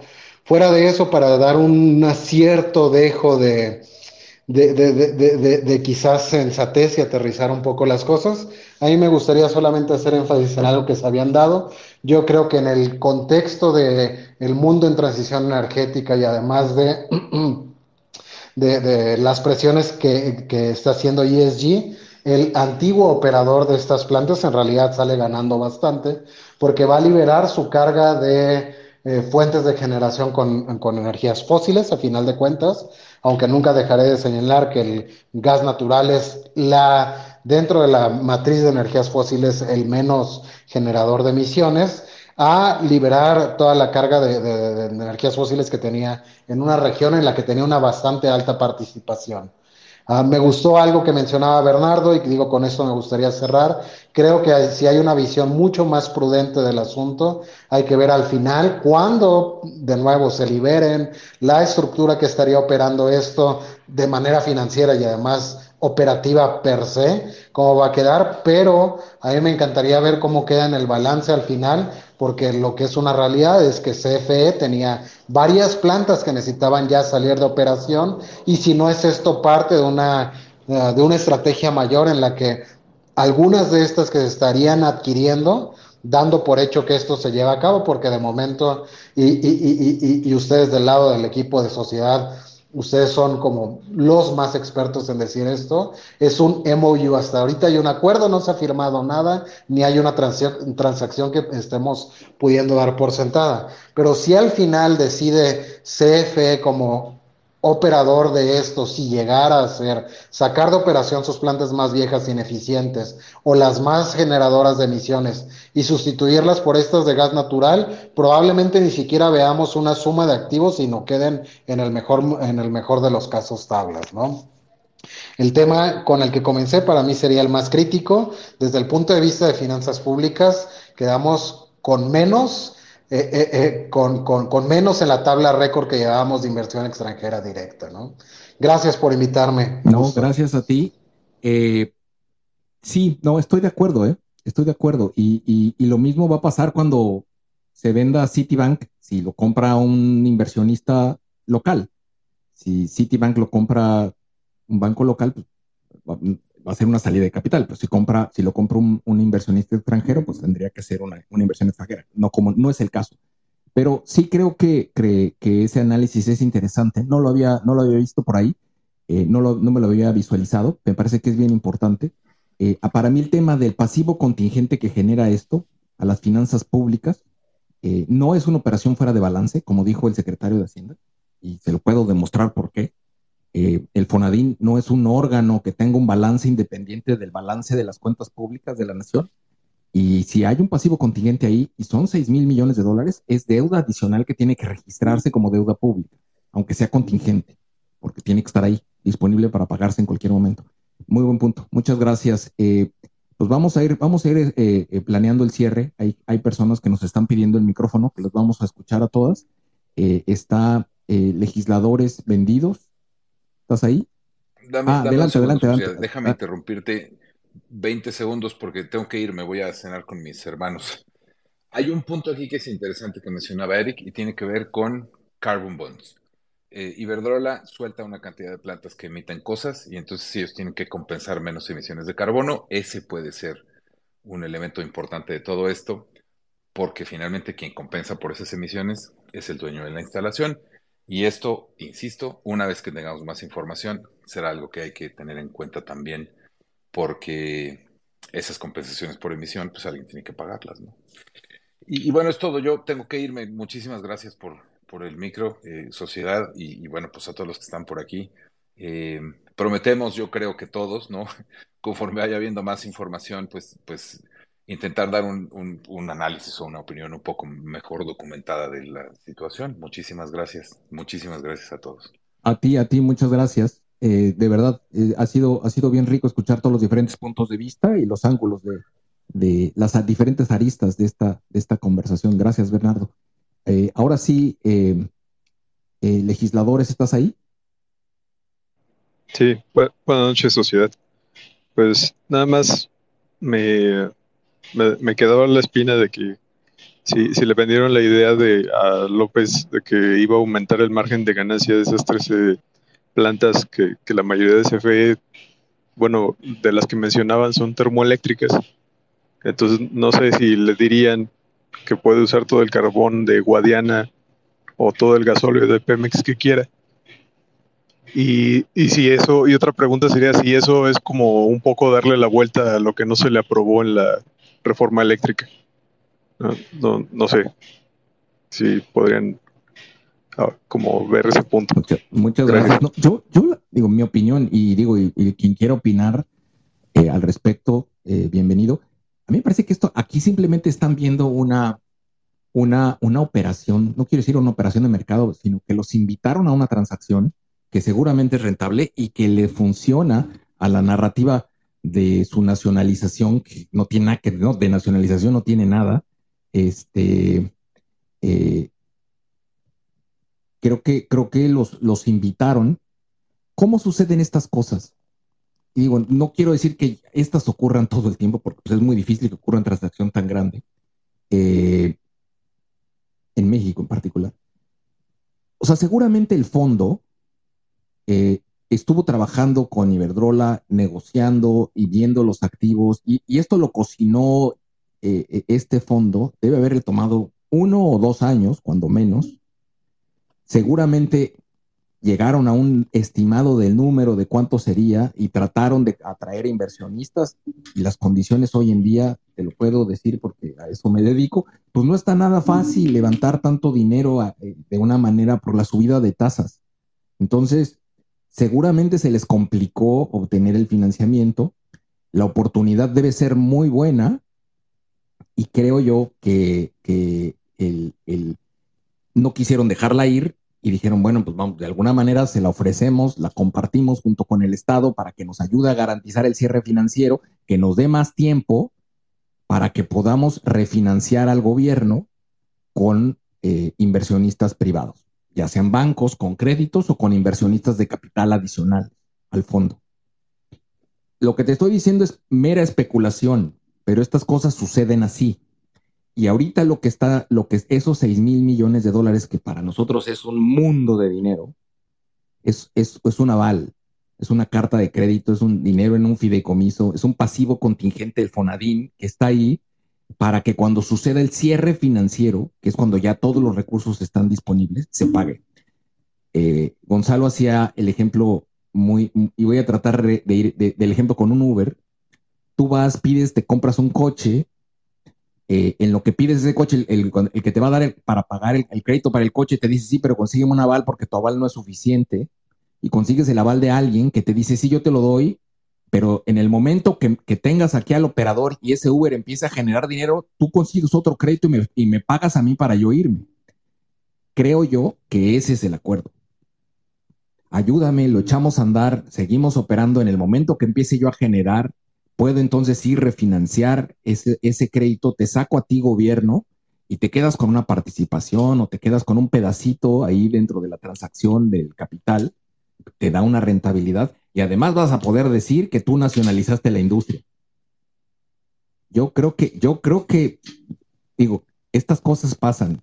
Sé que te ríes, yo también me estoy riendo, porque desgraciadamente en muchos países poco serios, estas cosas pasan y pasan así que el gobierno esté y que el valor agregado esté del gobierno en una transacción de este tipo es porque te va a ayudar con el lobbying político. La verdad es que eso, eso me hace pensar que México es una república bananera cuando yo todavía creo que no lo es.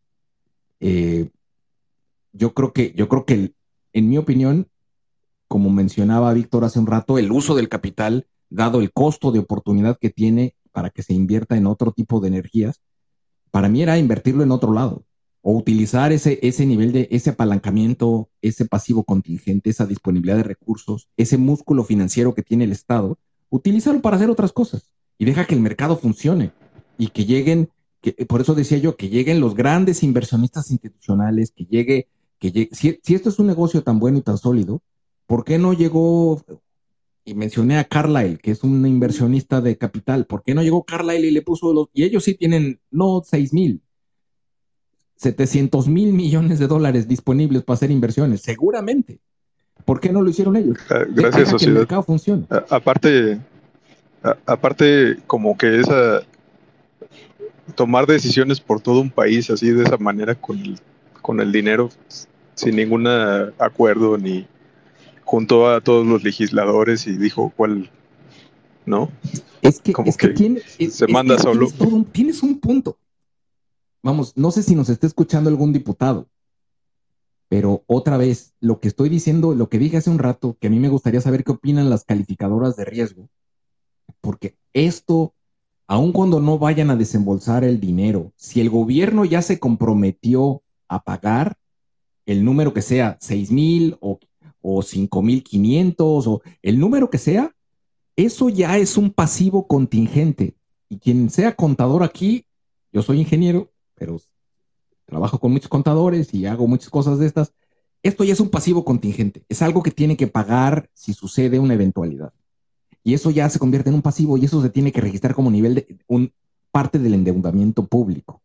El gobierno federal y legisladores, y haciendo bien a, tu, a, tu, a tu avatar y a tu nombre, eh, los legisladores le aprobaron un límite de, endeudamiento público al gobierno federal.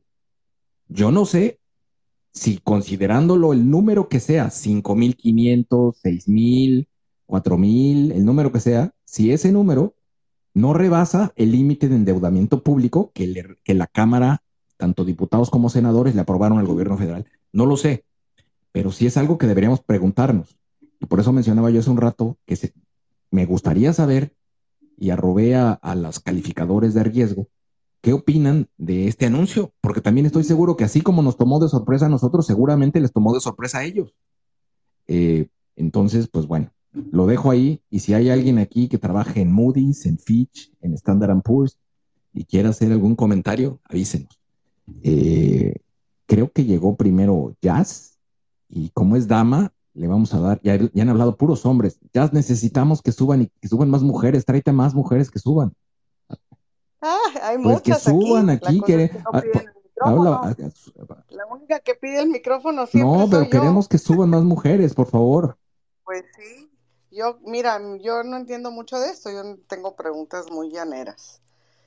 Eh, ¿Qué necesidad había de, esta transacción justo en este momento? Esa es una pregunta. Dicen que le compró 13, 13 eh, empresas a Iberdrola. ¿De cuántas que tiene Iberdrola en México? Y bueno, para mí todo esto es entre la carta que va a estar en chino que le conteste el presidente de China, este, que es una ridiculez, y el asunto de la tragedia del asesinato de los 40 migrantes, pues para mí es otra, otra vez un, distractor para no concentrarnos en lo que realmente importa, que con todo respeto, ¿verdad? Claro que esto importa, pero pues estamos viendo que se está destapando una cloaca de corrupción con el asunto de, del Instituto Nacional de Migración enorme, es un socavón que ya no hayan cómo, cómo tapar. Y bueno, por aquí anduvo hasta hace unos minutos Raimundo Tenorio, me hubiera gustado escuchar su punto de vista como economista, este, de, de, la perspectiva que también, y desde su punto de vista, yo sé que aquí hay economistas también, pero me gustaría, me hubiera gustado saber su, su punto de vista.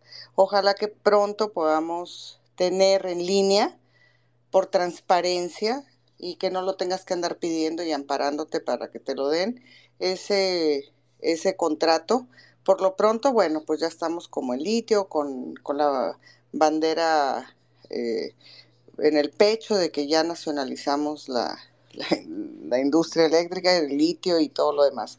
Pero para mí, este, esas son las preguntas em, que, quería hacerles y las observaciones. Gracias, sociedad. No, a ti, muchas gracias. La verdad es de que no tengo respuestas porque eh, nos falta mucho detalle, pero yo no, yo no sé si necesariamente sea esto una, una, una eh, bomba de humo, algo que quiera distraernos. Yo creo que, porque estas cosas, como lo mencionaba hace un rato, suceden de un proceso de negociación que sí toma, si no uno, dos años. O sea, sí les tomó un rato. Esto sí, esto sí lo prepararon por mucho tiempo. Eh, puede ser que, o sea, lo que, lo que, lo que pasa es que yo creo que lo que lo animó mucho fue que lo sumó a su narrativa y el que se le ocurrió presentarse al, gobierno diciendo, mire, de esta manera vamos a renacionalizar la industria eléctrica, fue un genio, desde, o sea, porque seguramente, insisto, yo creo que no tenían el dinero, no tenían la capacidad de poder ofrecer el cierre financiero que necesitaban a Iberdrola, Y de esta manera lograron subir al gobierno para que el gobierno diera el aval y poder, como lo mencioné en el caso del Uber, poder comprar el coche para echar a andar el, el negocio. Eh, yo.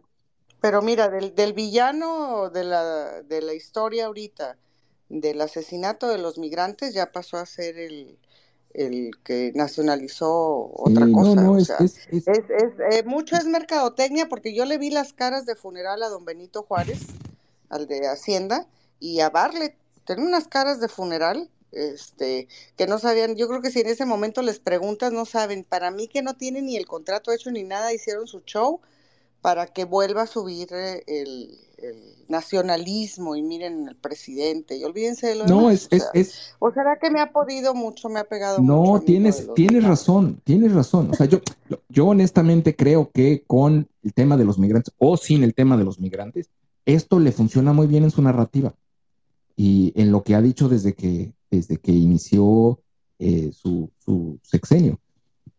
Creo que le cayó, ahora sí que le cayó como, como eh, él lo menciona, le cayó como anillo al dedo.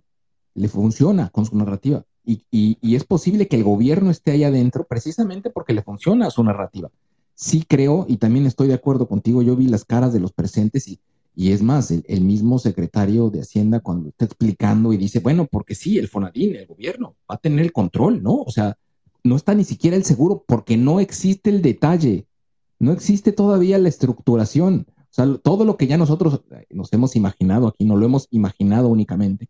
Lo único que sabemos hoy, y es lo que yo decía hace un rato, está es que el gobierno federal está dando su aval a una transacción privada de una compra de unas plantas de generación a ciclo combinado a gas por parte de un fondo de inversión eh, de capital de riesgo. Eso es lo que sabemos. Y que les funciona, les funcionó y, y, con todo el rollo que se aventó y de cuánto va a ser la capacidad generada por, por los mexicanos y todo eso, eh, pues bueno, eh, creo que creo que es por ahí. Pero bueno, vamos a ver, el, vamos a ir eh, planeando ya el cierre, estamos ya por cerrar el espacio, les queremos agradecer a todos, pero los que ya tienen micrófono habilitado, vamos a ir en orden, como creo que sucedió. Juan, ¿estás ahí, Juan Carlos? Hola, buenas noches, ¿me escuchan? Sí, adelante. Buenas noches, mi nombre es Juan Carlos Zárraga, yo soy asesor en la Cámara de Diputados, los temas que asesoro son precisamente energía, cambio climático y agua.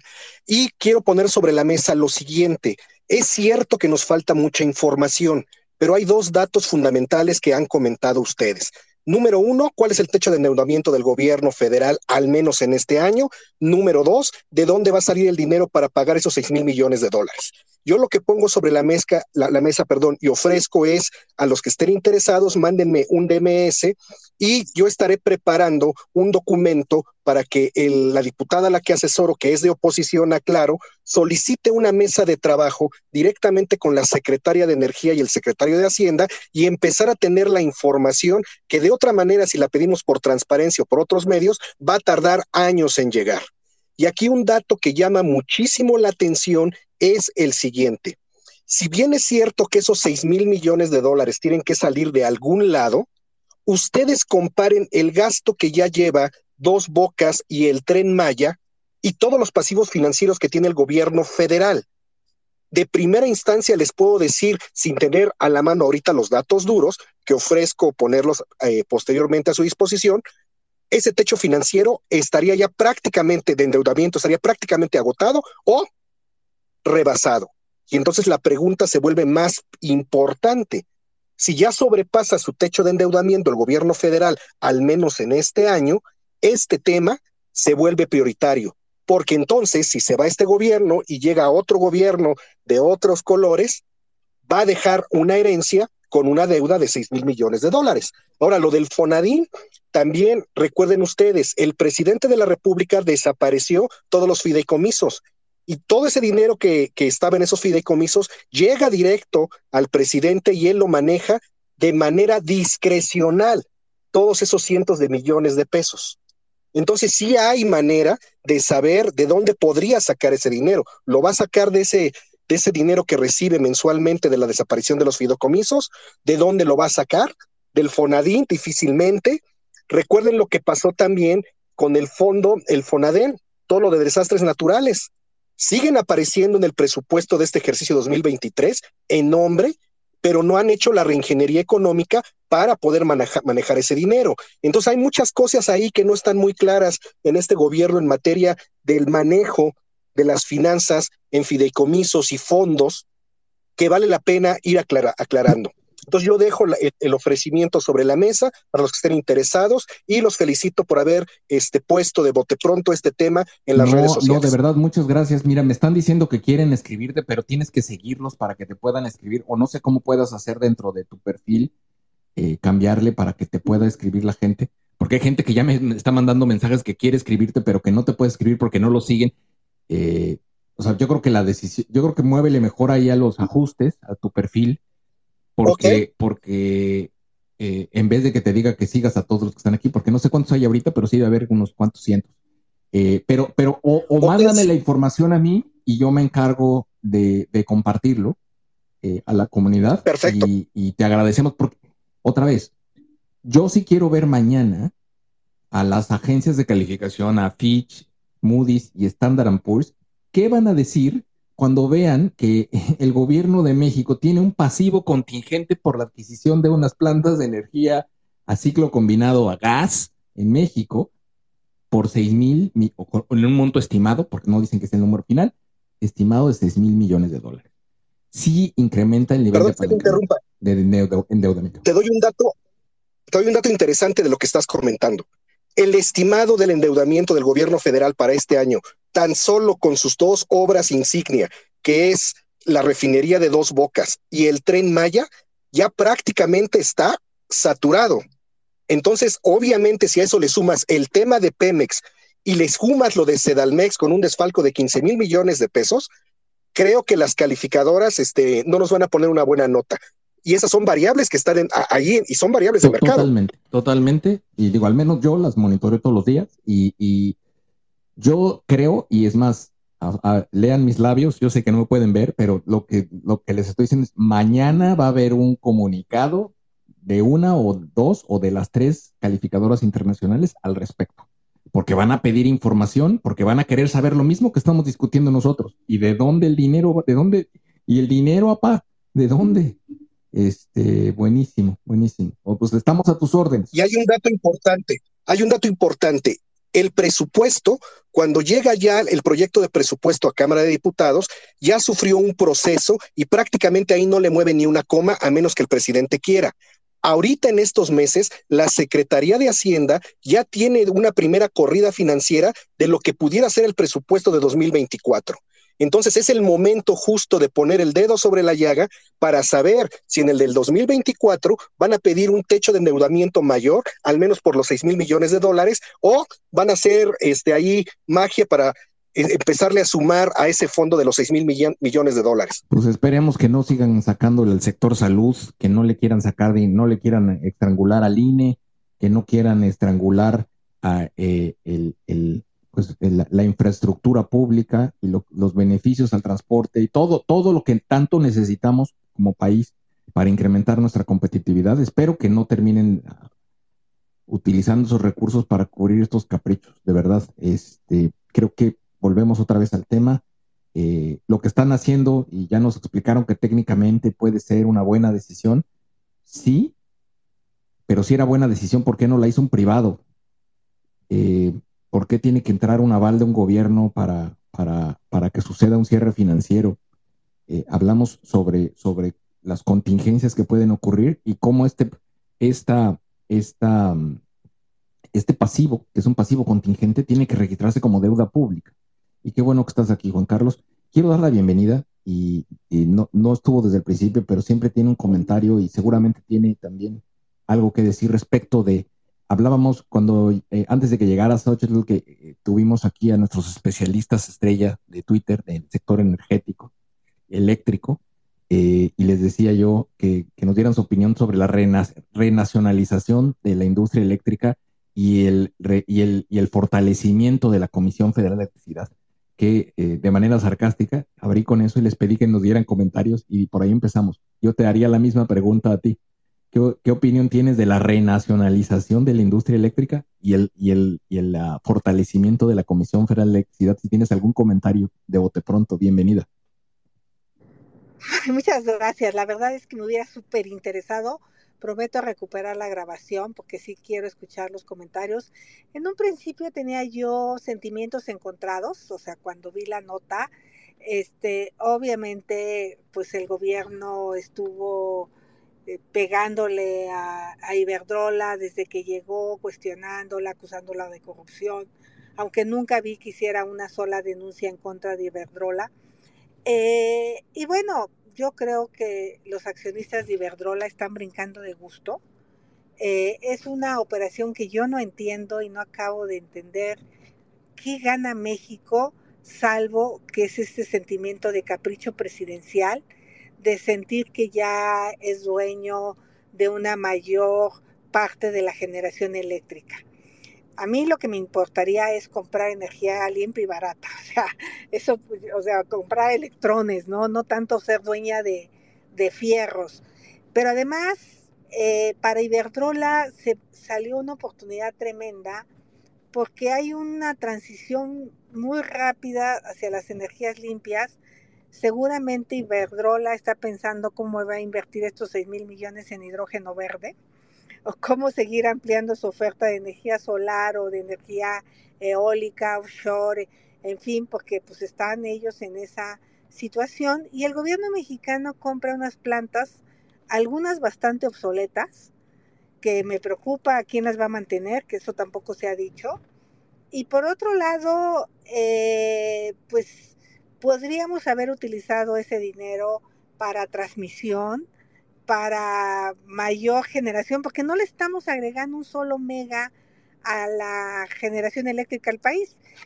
Quiero decir que los productores independientes de energía, que era lo que Iberdrola tenía, pues ya eran de CFE o ya tenían un cliente que era CFE.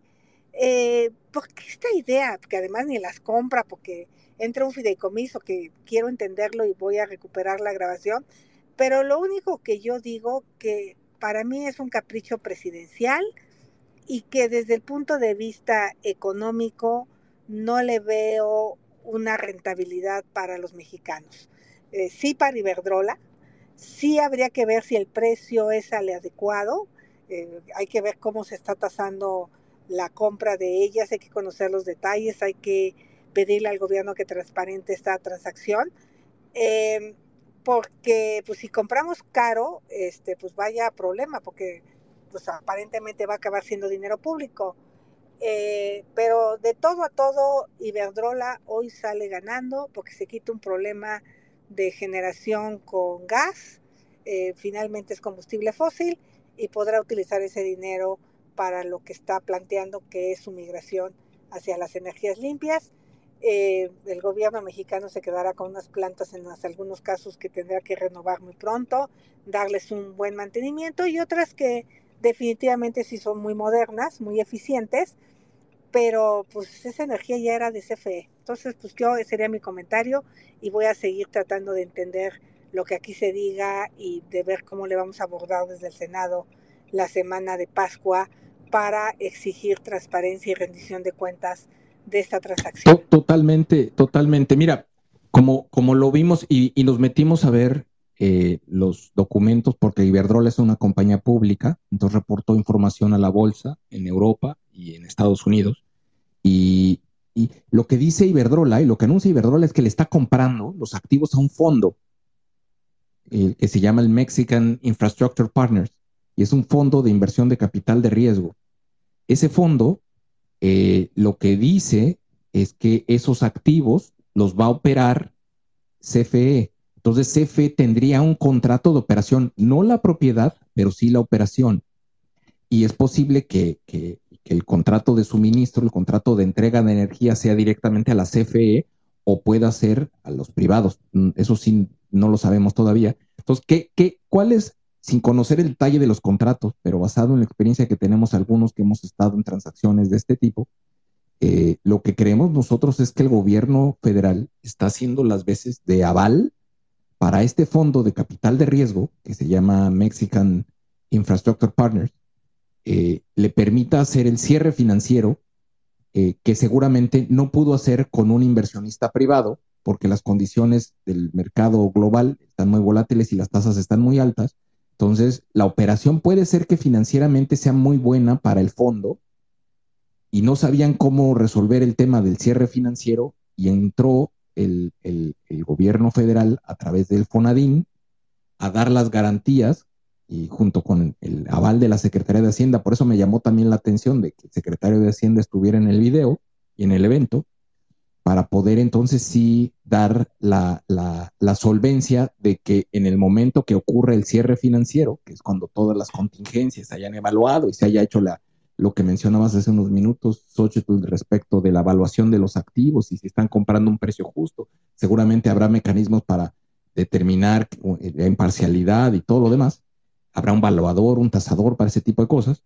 Eh, se haga entonces el, pago correspondiente. Mi punto era, eh, bueno, sigue siendo lo que le mencionaba eh, eh, yo a, José Antonio, el, tema de que ese pasivo contingente, esa obligación contingente del gobierno federal, al ser contingente, y son 6 mil millones de dólares, es deuda pública.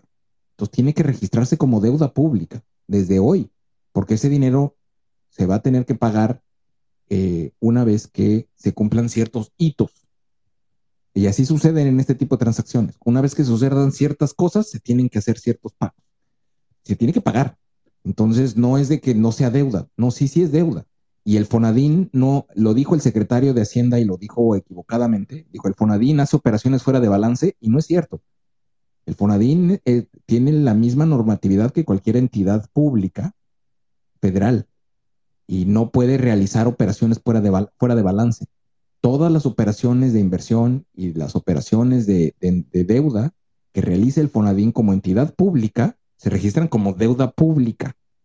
Entonces, si él cree que a través del FONADIN va a poder ocultar este pasivo, pues yo creo que tiene un error.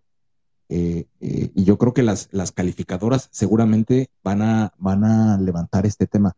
Pero pero bueno, falta mucha información y vamos, eso es lo que comentamos antes de que llegaras, eh, eh, senadora, y vamos a pasar con, eh, les decía que estábamos ya cerrando porque abrimos temprano y estábamos por ir cerrando ya conforme ha ido, hemos ido avanzando, hemos ido perdiendo especialistas que tienen que regresar a trabajar y ahora también me toca a mí regresar a trabajar eventualmente.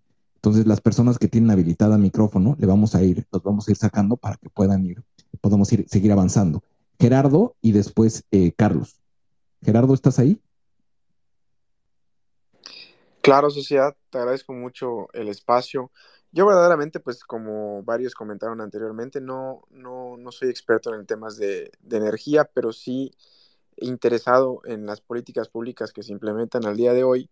Y a mí lo que me gustaría agregar en, este, en esta situación es que que estaría muy, sería muy necesario que los gobiernos, tanto el actual como el próximo, cuando concreten compras o acciones de este tipo, puedan compartir tal cual la veracidad de lo que se hizo en este, eh, no sé cómo explicarlo, el, tal cual el movimiento que se hizo, porque si bien lo único que, que, comunica el presidente López Obrador es que se adquirieron 13 plantas de Iberdrola, no está especificando cómo ni cuándo, ni, ni de dónde se, vaya, que se pueda explicar, ¿verdad? Al, al público común, al ciudadano común que pueda entender este tipo de, de, de movimientos. También el tema de, que, bien mencionó la, senadora Xochitl en su Twitter, em, este es un ganar-ganar para Iberdrola, cuando el mundo está migrando a un, a un mundo donde se están este, consumiendo energías renovables, este, México se está, está retrocediendo en el, en el tiempo, ¿no? En, un, seguimos con el afán de, de seguir consumiendo energías fósiles y no actualizarnos a lo que viene en el futuro, ¿no? Entonces, yo le quería preguntar a la senadora Xochitl si es el, es el caso, de qué manera esto se va a abordar en el Senado mexicano y si va a haber algún tipo de, de debate o, qué, o, de qué manera el Senado puede intervenir para esclarecer y transparentar todo lo que se hizo o no se hizo, porque nos, nos, yo creo que hasta el día de hoy, pues nos ha quedado de ver el, el tema, ¿no? Sobre todo, pues el tema de transparencia. A ver, rápidamente, yo creo que ese es un tema para la narrativa del presidente. Correcto, correcto. Lo que menos le importa al presidente es el tema financiero. él dice, tengo este capricho, quiero sentirme Lázaro Cárdenas y que volví a recuperar la soberanía energética y no se pone a pensar que de entrada buena parte de sus activos ya se depreciaron y ya los pagó el gobierno federal, porque acuérdense que estos productores independientes de energía, PIE, solo le podían vender a la CFE esa energía. O sea, esa energía ya era de la CFE. Eh, por eso a mí lo que me preocupa es que no estamos metiendo un solo megawatt adicional. Pudimos haber metido estos 6 mil millones de dólares para meter energía solar y hacer la famosa línea de distribución que trajera con corriente directa esa energía o a la península que tiene una carencia de energía o hacia el Bajío que no está pudiendo crecer con el nearshoring porque no hay energía limpia.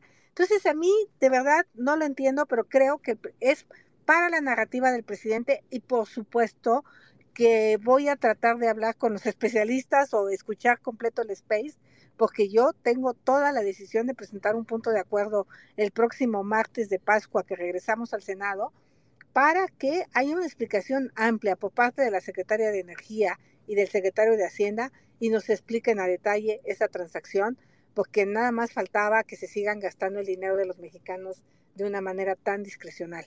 Eh, sería lo que yo tendría que decir. Hoy no tengo la información, pero prometo que voy a trabajar en este tema en lo que resta de la semana para estar lista el próximo martes con un punto de acuerdo. No, es, es, es que es eso, no, no, no hay información. Al final pareciera, como lo decíamos también eh, antes, es, es simplemente que le sirve a la narrativa y el, y el gobierno está poniendo el aval de una transacción de 6 mil millones de dólares, donde la verdad es que el gobierno no tendría que hacerlo. Y si era comercialmente tan atractivo el negocio, o si fuera tan viable, la verdad es que el capital privado lo pudo o lo debió de haber resuelto. Yo lo que creo es que no lo pudieron resolver estos del fondo que les menciono hace un rato, y, y por eso tuvieron que recurrir al gobierno federal y con tal de que dijera él que era la renacionalización de la industria eléctrica, mintiendo de nuevo, eh, aceptó.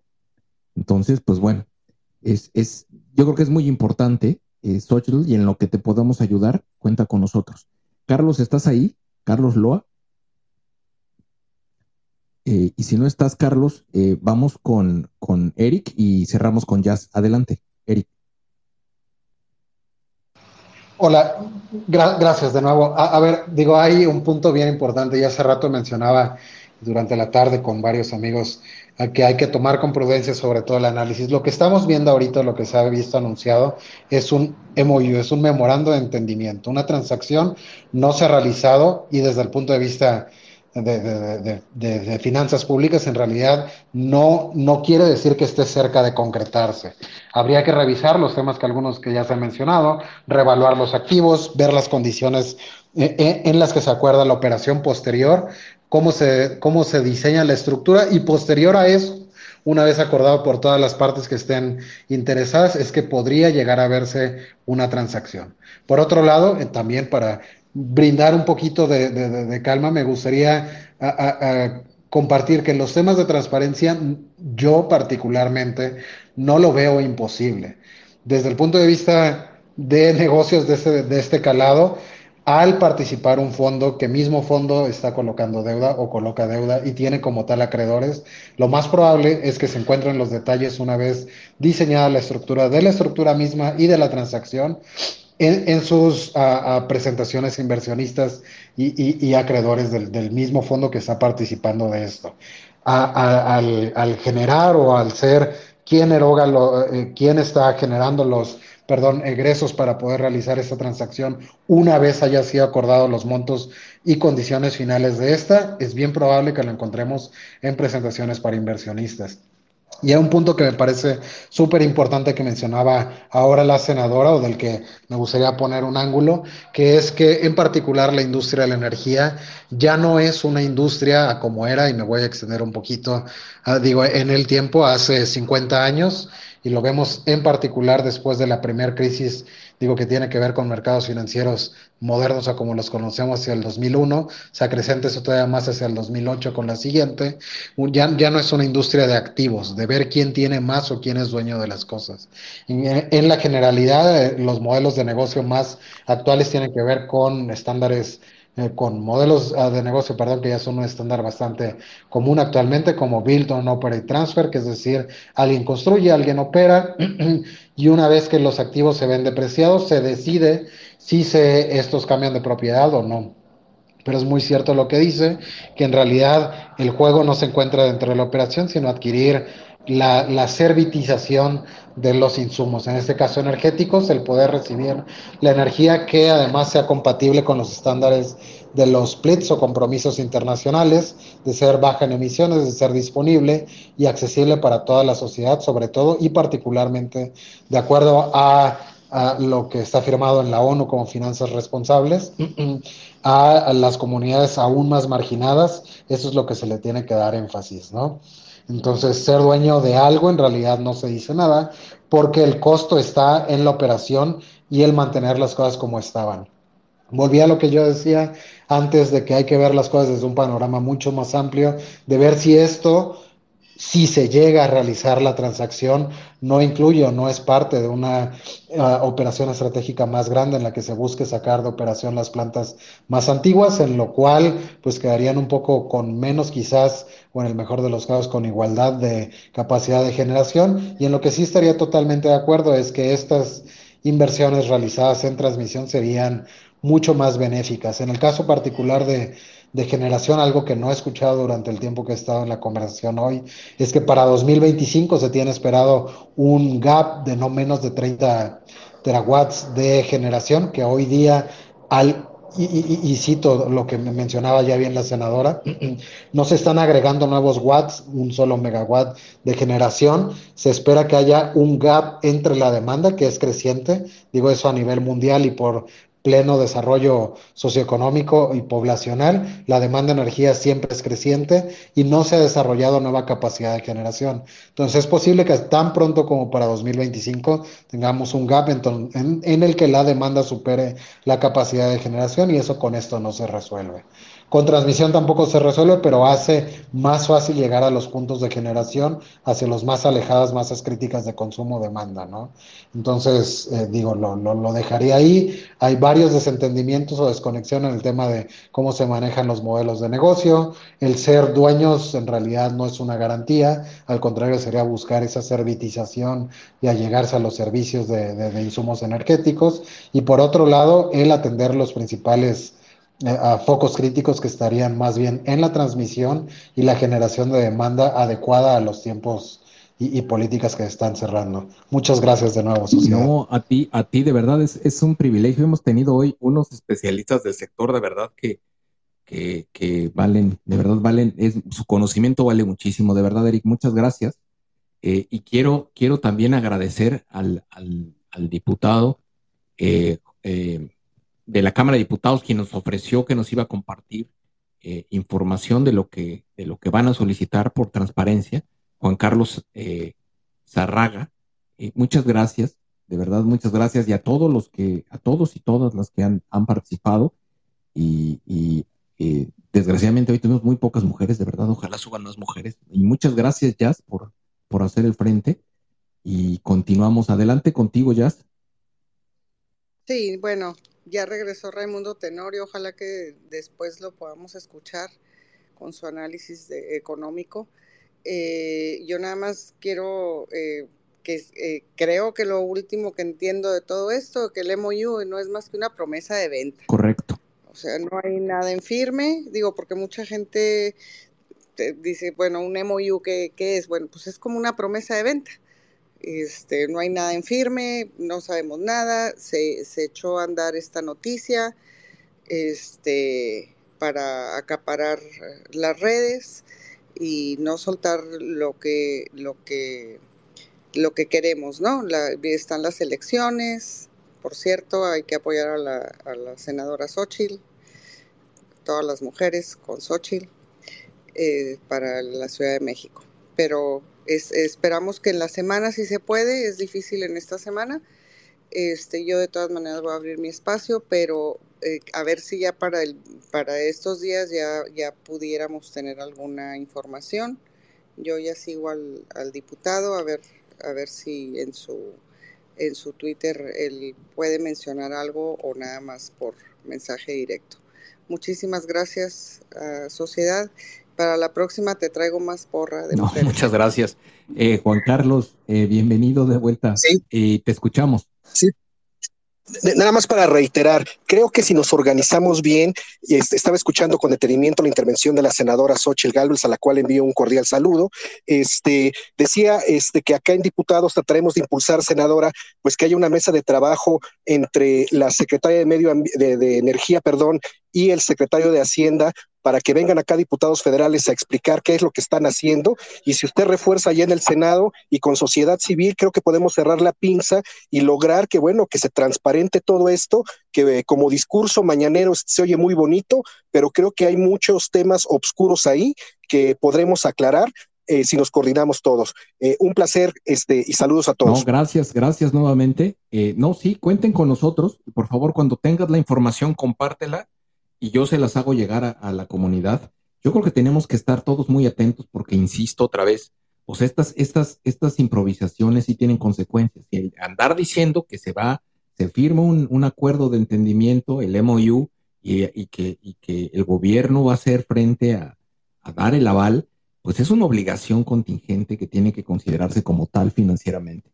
Eh, y pues bueno, esa ya va a ser mi pelea de, de hoy para adelante hasta no ver que, hagan lo propio porque no se mandan solos. Tienen que pedir autorización a la Cámara de Diputados y a la Cámara de, Senadores en términos del el presupuesto y los límites de, endeudamiento público.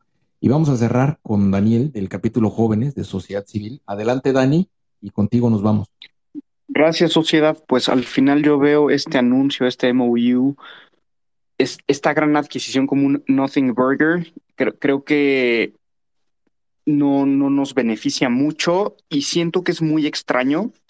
Me preocupa que va a ser algún, va a tener algún tipo de reacción en las calificadoras, en los mercados financieros y, o en todo caso en nuestra deuda.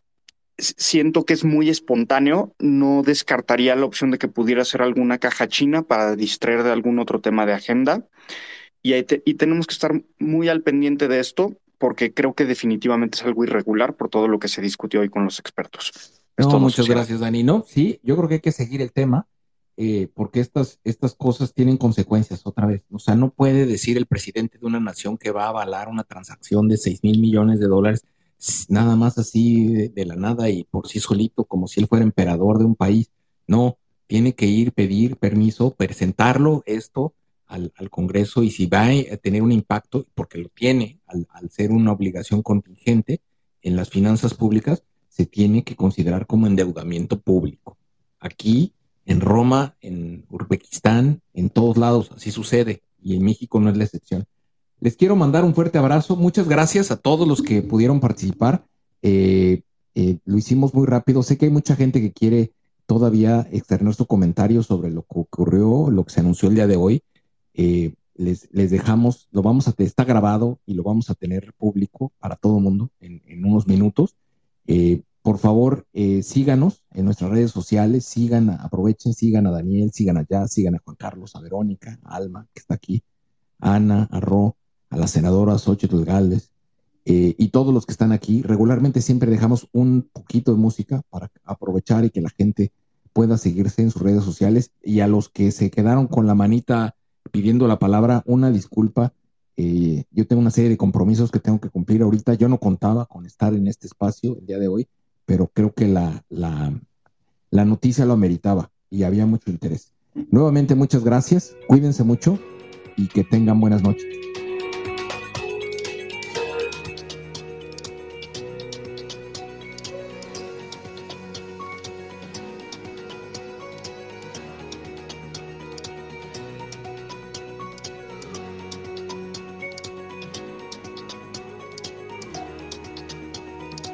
Ideas que deben ser escuchadas? Este es tu space. Síguenos en nuestras redes sociales. Estamos presentes en Twitter, Facebook, Instagram, TikTok, Spotify y YouTube. Encuéntranos como arroba SocCivilMX. Mantente al pendiente de nuestros foros. Compartamos propuestas y soluciones de ciudadano a ciudadano.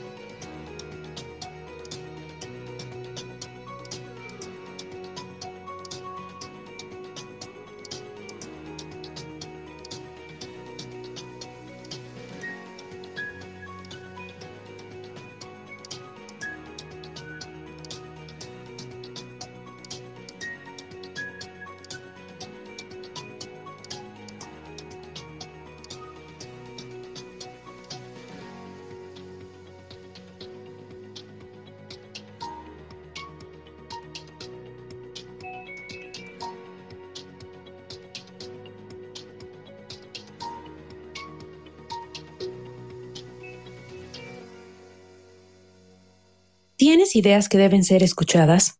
Este es tu space. Mantente al pendiente de nuestros foros. Compartamos propuestas y soluciones de ciudadano a ciudadano. Muchas gracias a todos y cerramos en 5, 4, 3, 2, 1. Que tengan buenas noches, descansen. Nos vemos. Bye.